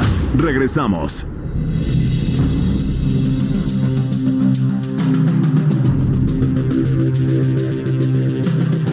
Son las 7.32, las 7.32 tiempo del centro de la República Mexicana. Vamos con Francisco Villalobos, nuestro... No, no, no está todavía. Bueno, él es nuestro corresponsal en Estados Unidos. Vamos a tener la información de otro tiroteo Este sucedió no en una escuela, sucedió en una tienda Walmart en Oklahoma en donde hay un saldo de tres personas fallecidas, varios lesionados, pero sobre todo el saldo, el saldo, eh, eh, el, saldo es de una gran cantidad de gente verdaderamente asustada. Entonces, esto es lo que ha sucedido en las últimas horas. Antes de tener comunicación con Francisco Villalobos, quiero reiterar la información que le di a conocer nuestro resumen de noticias. Francisco Domínguez Servién, gobernador de Querétaro, eh, ha informado de manera oficial que él como gobernador constitucional y su gobierno desconocen absolutamente a Rosario Piedra como presidenta de la Comisión Nacional de los Derechos Humanos.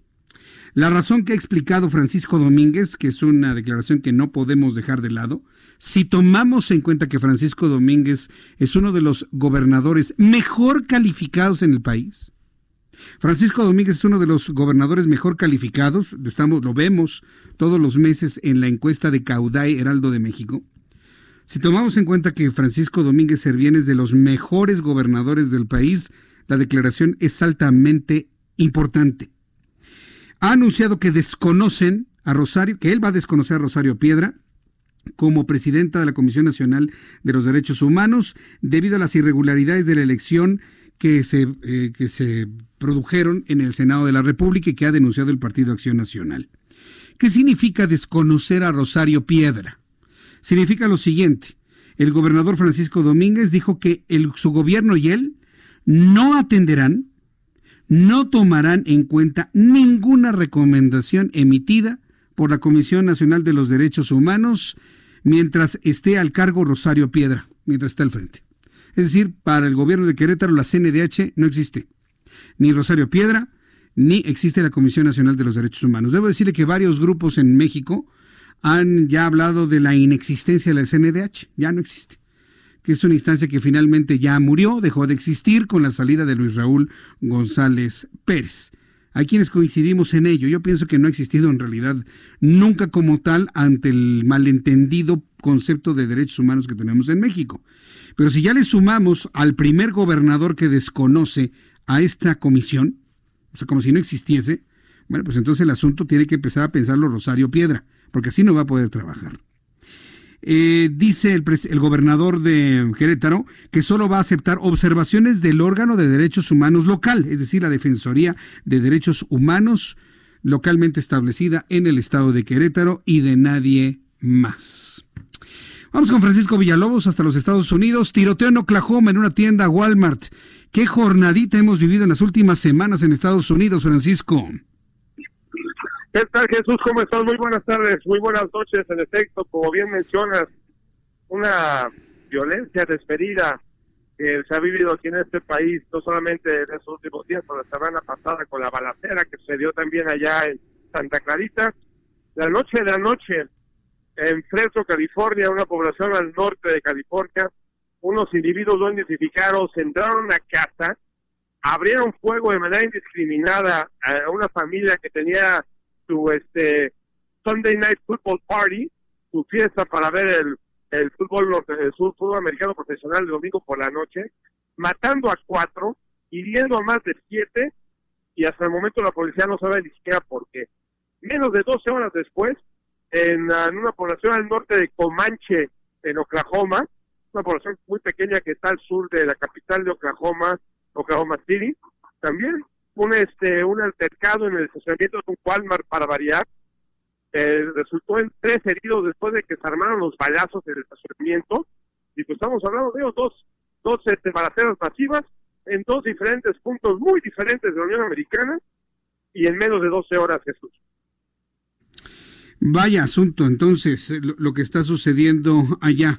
Es preocupante, ¿no? tantos fenómenos eh, sumados en esta última semana, Francisco. Es lo que te digo, o sea, este, la historia es nunca pasar, o sea, digo, desgraciadamente ni hace historia de otras columnas. Bueno, también, por supuesto, eh, la, el juicio de, el posible juicio de institución de Donald Trump absorbe mucho las noticias, pero, o sea, ya poco a poco la sociedad como que está acostumbrándose a este de ataques, o sea, si no exceden más de media docena o de una docena de muertos, ya poco ya ni siquiera aparece en los nacionales. Y o sea, por lo mismo, no hay legislación que pueda evitar que un individuo eh, trastornado que no tenga antecedentes legales pueda obtener un arma y tampoco hay suficientes leyes suficientemente fuertes para poder detectar ese tipo de cosas. No más rápidamente, déjame dar un dato, Jesús. Del 2000 a desde 2009 a 2018 en todos los países industrializados, en China, Inglaterra, India, tuvimos México, 288 son los balaceras en escuelas en Estados Unidos en este periodo de tiempo, a comparación del país que más le sigue, que es el nuestro, con 8 balaceras. 8 a comparación de 288 balaceras, lo que se vive aquí en Estados Unidos en este mismo periodo de tiempo.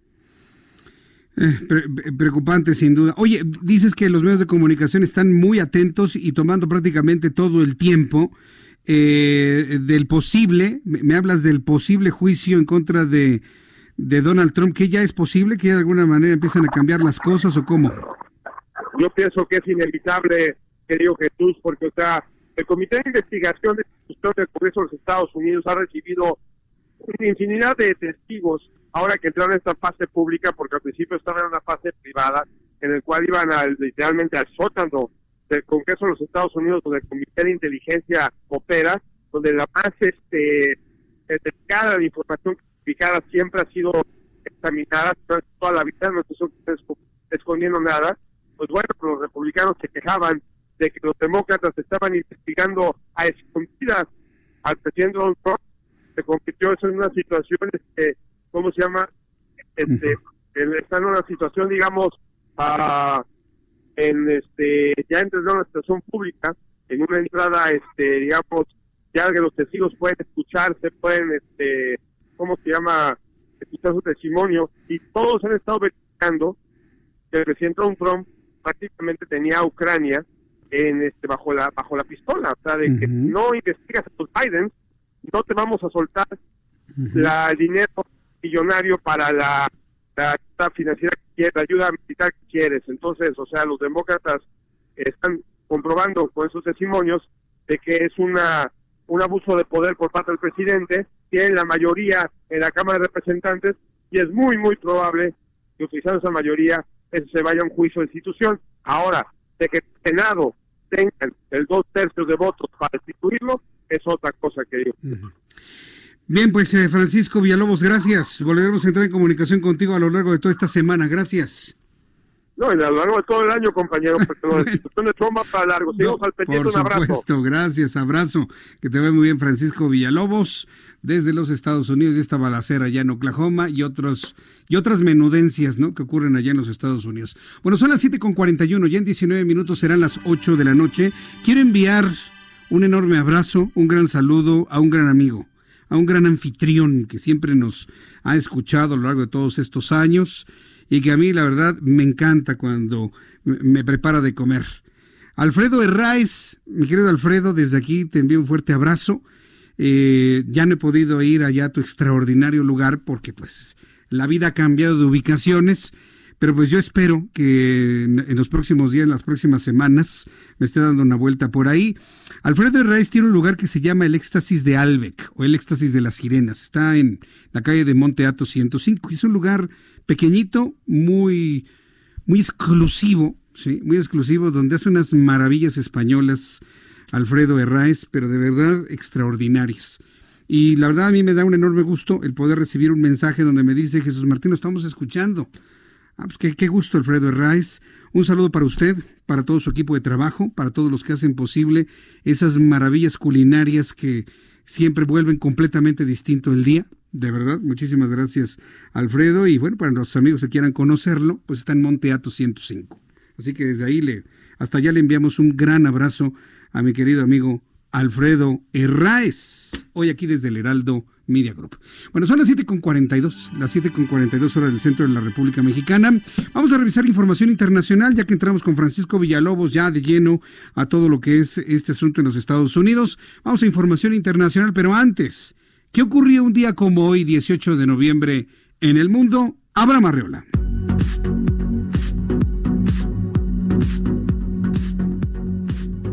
Continuamos con la información. Esto es un día como hoy, International. 1941. En la Capilla Sixtina, Miguel Ángel finaliza el fresco El Juicio Final. 1928, Walt Disney crea el primer cortometraje de Mickey Mouse. 1943. Nace Daniel Rabinovich, humorista y músico argentino, uno de los miembros fundadores de Le Luthier. Esto es un día como hoy. International. Pues no muchas cosas, ¿verdad? No muchas cosas el día de hoy. Bueno, pues noticias internacionales. Nos arrancamos con lo que sucede allá en Bolivia. Las cosas están complejas. En estricto sentido, hay un enfriamiento en las relaciones diplomáticas entre México y Bolivia. Alguien dirá, bueno, pues de qué nos sirve. No, Bolivia tiene, tiene muchas, muchas cosas, sobre todo gas. Gas me parece que es algo fundamental el tener una buena relación con el nuevo gobierno boliviano y los que vengan, ¿no? Los gobiernos que vengan. Entonces, sí es importante mantener ahí una, una, buena relación. Hoy el presidente de la República, Andrés Manuel López Obrador, por cierto, a pregunta expresa de reporteros en la mañana, le dijeron, oiga, ¿va a reconocer usted al, al gobierno de Yanín Añez? Y dijo que lo están evaluando. No dijo que no, ¿eh? Y esto me parece que ya de entrada es muy importante decirlo. Pudo haber sido eufemístico López Obrador. Porque si hubiera dicho, no, no vamos a reconocer el gobierno de Bolivia, hoy sería la nota número uno. Pero digo que no, que lo están analizando, que lo están observando, que están sopesando las cosas. Dice, ni siquiera otros países han reconocido al gobierno de Bolivia. Nosotros nos estamos tomando nuestro tiempo. Eh, es un asunto que quedará en la responsabilidad de la Secretaría de Relaciones Exteriores y bla, bla, bla, bla, bla, bla, bla. El caso es que eh, las relaciones México-Bolivia en los hechos están enfriadas, están frías están no rotas, pero están frías, están alejadas por los señalamientos tanto de la presidenta Añez mm, como de la secretaria de Relaciones Exteriores local. El caso es que ya si nos centramos en lo que ha ocurrido en las últimas horas allá en Bolivia, Yanina Añez tuvo que cancelar sus viajes por todo el territorio boliviano debido a amenazas de muerte. Pues no es para menos, no es para menos. Grupos criminales ligados al narcotráfico amenazaron de muerte a la presidenta interina de Bolivia, Yanina Añez. Aquí la pregunta es ¿por qué el narcotráfico amenaza a la nueva presidenta de Bolivia? ¿También van a amenazar a Evo Morales o a él no lo amenazan? Es pregunta, ¿eh? ¿Por qué los grupos de narcotraficantes amenazan de muerte a la nueva presidenta y no al que estaba? Grupos criminales ligados al narcotráfico amenazaron de muerte a la presidenta interina por sucesión, presidenta legítima de Bolivia, Yanina Añez. Denunció este lunes el ministro del gobierno de Bolivia, Arturo Murillo, ante las amenazas de muerte. Yanín Añez no pudo trasladarse a su natal región de Beni para celebrar el aniversario de ese departamento porque su vida corría peligro. El ministro adelantó que el Estado boliviano denunciará el intento de atentado contra la mandataria quien asumió el cargo la semana pasada de forma transitoria. Esta revelación se suscita en medio de la masiva marcha de campesinos pertenecientes al movimiento del socialismo. Eso es lo que se llama más. Si usted escucha de los bolivianos, es que el más, es que el masismo, es que el masista, es que los masistas, es el comunismo boliviano es el movimiento al socialismo, MAS, movimiento al socialismo, MAS, masistas o masista, o lo que sea, ¿no? Eh, los que son, por supuesto, el partido simpatizante con el señor Morales, que está en refugio aquí en México, y que desconocen el mandato de Añez y exigen su renuncia. En las últimas horas, las jornadas en Bolivia han sido duras. Enfrentamientos de masistas contra las autoridades tanto de la policía local como del ejército que hoy obedecen a Yanín Añez. Hoy obedecen a Yanín Añez. No hay un gobierno militar, es un gobierno civil, pero es un gobierno civil que ya tomó control de las cosas y que dicta las instrucciones para mantener el orden dentro de Bolivia. Lamentablemente todas las manifestaciones han impedido que eh, la distribución de agua, de alimentos, de víveres se realice con toda normalidad y por eso ya el día de hoy le puedo informar que en Bolivia tristemente hay escasez de agua, hay escasez de alimentos, eh, no se normaliza todavía el trabajo al ciento por ciento. La gran mayoría han celebrado la salida de Evo Morales, pero los los grupos minoritarios que todavía apoyan eh, al señor Morales acá en México, pues se han hecho un escandalazo bastante bueno allá en Bolivia.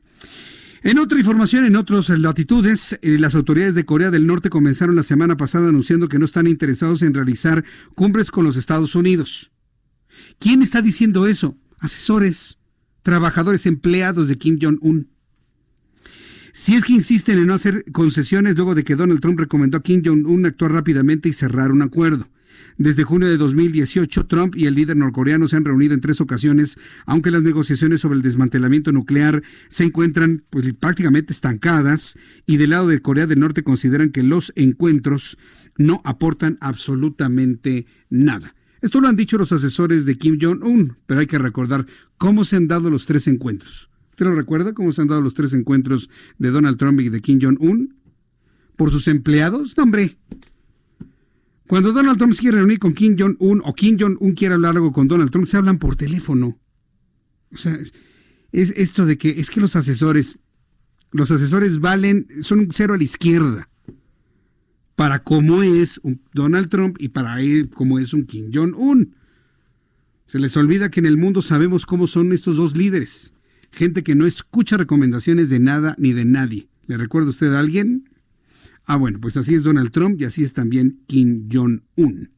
Ya que hablamos de Donald Trump en los Estados Unidos, el presidente de ese país, Donald Trump, ya considera seriamente testificar en la investigación realizada por el Congreso, la cual podría derivar en un juicio político en su contra por presiones diplomáticas al gobierno de Ucrania. En su cuenta de Twitter, Donald Trump señaló que aunque no ha hecho nada malo y no quiere darle importancia al asunto, considera, está considerando presentarse a comparecer para que el Congreso se concentre de nuevo a legislar. Y fíjese, ¿qué hacen los demócratas con una declaración como esta? Ya triunfamos, ya vencimos, ya, ya lo aflojamos a Donald Trump. Una mente como Donald Trump, ¿sabe lo que dice? ¿Sabe lo que dice una mente como la de Donald Trump? Es una publicidad invaluable. ¿Se imagina cuando Donald Trump vaya a declarar y esté en, todos los canales de televisión, apoyadores o contrarios, y que toda la atención de Estados Unidos esté, y del mundo esté centrado sobre el juicio? Créame que lo que menos va a importar es si es inocente o culpable. Es una publicidad, una, eh, un proceso para mediatizar su imagen invaluable en su proceso rumbo a la Casa Blanca por segunda ocasión. Yo no sé sinceramente si eso del juicio realmente le esté funcionando a los demócratas. Yo sinceramente no lo creo. Nada más imagínese el día que Donald Trump vaya a testificar. ¿Qué va a pasar? Va a ser la noticia del día en todo el mundo. Y quienes sabemos de promoción de la persona, todos sabemos que más vale que hablen de ti, bien o mal, pero que hablen de ti. Y hoy los demócratas le están tendiendo en la mesa a Donald Trump para que tenga una publicidad gratuita invaluable a nivel mundial. Porque mire, digan, es que Donald Trump violentó los buenos principios de la política estadounidense. ¿Sabe cuándo va a fructificar una denuncia así? En Estados Unidos también hay corrupción, ¿eh? también hay corrupción y seguramente muchas de esas cosas a algunos legisladores no les significará absolutamente nada. Entonces Donald Trump ya vio la oportunidad de hacerse gran publicidad y anuncia que podría ir a la comparecencia con el objeto, dice, que el Congreso ya se concentre a trabajar y a legislar. Estados Unidos ya no considera que las colonias israelíes en territorios palestinos sean incompatibles con el derecho internacional. Estados Unidos ya no considera entonces que las colonias israelíes contrarias al sean contrarias al derecho al derecho internacional. Hay que recordar cómo se ha empezado a extender en territorios palestinos, en la ciudad de Jerusalén, algunas colonias israelíes, contrario a lo que han pedido los palestinos. Y este va a ser el punto más delgado del hilo que podría romperse. Así lo ha anunciado este lunes Mike Pompeo, secretario de Estado, que supone un cambio a la política exterior de Estados Unidos que aleja la pretensión de los palestinos a tener un Estado propio. Ante este anuncio, Palestina repudia la posición de Estados Unidos sobre las colonias ilegales israelíes y asegura que este pronunciamiento contradice totalmente el derecho internacional. Vamos con mi compañero Alan Rodríguez. Tiene información de la vialidad a esta hora de la tarde. Adelante, Alan, te escuchamos.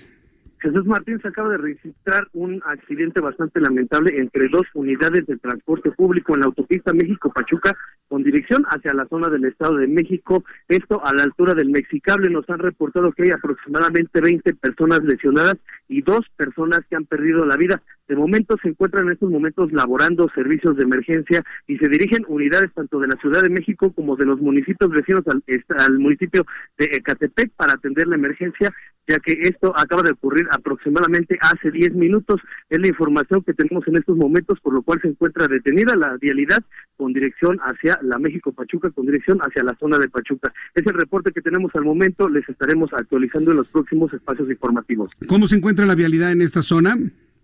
Eh, bastante afectada con dirección hacia la zona del Estado de México, con eh, carga desde la zona de la Avenida de los Insurgentes. Bien, Alan, gracias por la información. Estamos al frente, Jesús Martín, buenas noches. Hasta luego, buenas noches. Vamos con Gerardo Galicia. Adelante, Gerardo. Jesús Martín, estamos en la zona oriente de la capital y no deja de llover en ese perímetro, hay que manejar con mucha precaución. Recorrimos el eje 8 sur, la calzada Ermitis Zapalapa de Tlalpan hasta su cruce con la viga, pero en general, a pesar de la lluvia, el avance es constante, se pueden alcanzar velocidades por arriba de los 40 kilómetros por hora y si van a utilizar la viga, se topan con similares condiciones. Avance por lo menos aceptable si dejan atrás la calzada Ermitis Zapalapa, pasando por Churubusco y hacia la zona del eje 5 y el eje 6 sur. Hay que manejar con precaución por el cruce constante de personas, sobre todo llegando a los centros comerciales eh, ubicados cerca de Churubusco. Y por lo pronto, Jesús Martín, el reporte. Gracias por la información, Gerardo. Hasta Muy difícil está la vialidad, muy difícil está la vialidad a la altura de la caseta de cobre en la autopista México-Pachuca y los accidentes que mantienen completamente cerrada esa vialidad. Aquí en la Ciudad de México, mire, transitar por el circuito interior, tranquilísimo. El viaducto también se muestra bastante tranquilo. El circuito interior, todo, todo está como para poder circular. ¿Saben dónde tenemos un problema en insurgentes? A ver, mucha atención a las personas que van por insurgentes. Para quienes cruzan, insurgentes, cruzan esta avenida Puente Alvarado, quienes van rumbo al norte por Avenida Los Insurgentes, adelantito de Puente Alvarado, ahí donde se encuentra la estación de Buenavista, van a resentir ya una carga vehicular. Y luego van a sentir a vuelta de rueda, frente a Tlatelolco, a vuelta de rueda, todo lo que... Es que hay varias obras que se están realizando a la altura del Monumento a la Raza. Un poquito antes de llegar al Monumento a la Raza, hay obras en Avenida de los Insurgentes, lo cual retrasan la vialidad.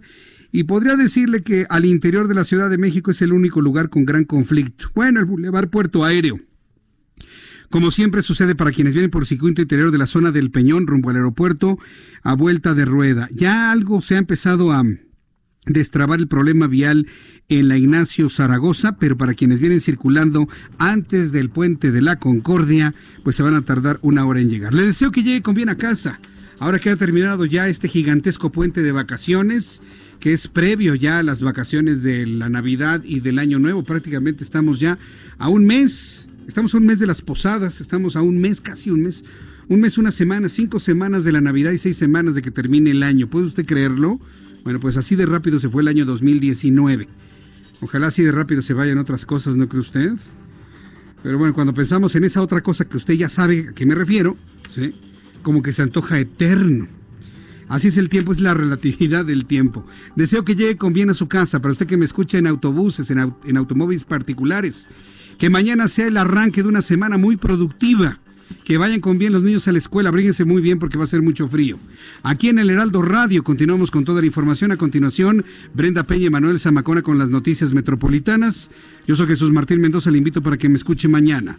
Dos de la tarde, Heraldo Televisión. Y mañana en radio estará Manuel Zamacona, porque yo estaré precisamente con recogiendo el Premio Nacional de Comunicación José Pajés Yergo. Y nos escuchamos el próximo miércoles ya con toda normalidad. Por su atención, gracias a nombre de Lisette Basaldúa, que me dice ya vete, ya despídete. Le agradezco mucho el favor de su atención. A continuación, Brenda Peña y Manuel Zamacona. Soy Jesús Martín Mendoza. Hasta mañana. Esto fue Las Noticias de la Tarde con Jesús Martín Mendoza.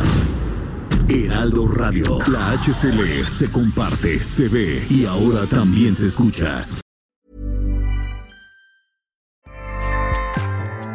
ACAST powers the world's best podcasts.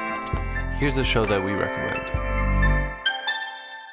The Real Housewives is a guilty pleasure for most, but if you're looking to not feel guilty about that pleasure, tune in to Everything Iconic with me, Danny Pellegrino, where I break down all the messy moments and behind the scenes antics of Bravo's popular franchise. And on Everything Iconic, I also interview celebrity guests like Kelly Ripa, Kiki Palmer, Drew Barrymore, Cameron Diaz, and more about their guilty pleasures, their past work, and so much more. So if you're pop culture obsessed and find yourself watching way too much reality TV like me, tune in to Everything Iconic with Danny Pellegrino wherever you listen to podcasts. ACAST helps creators launch, grow, and monetize their podcasts everywhere. ACAST.com.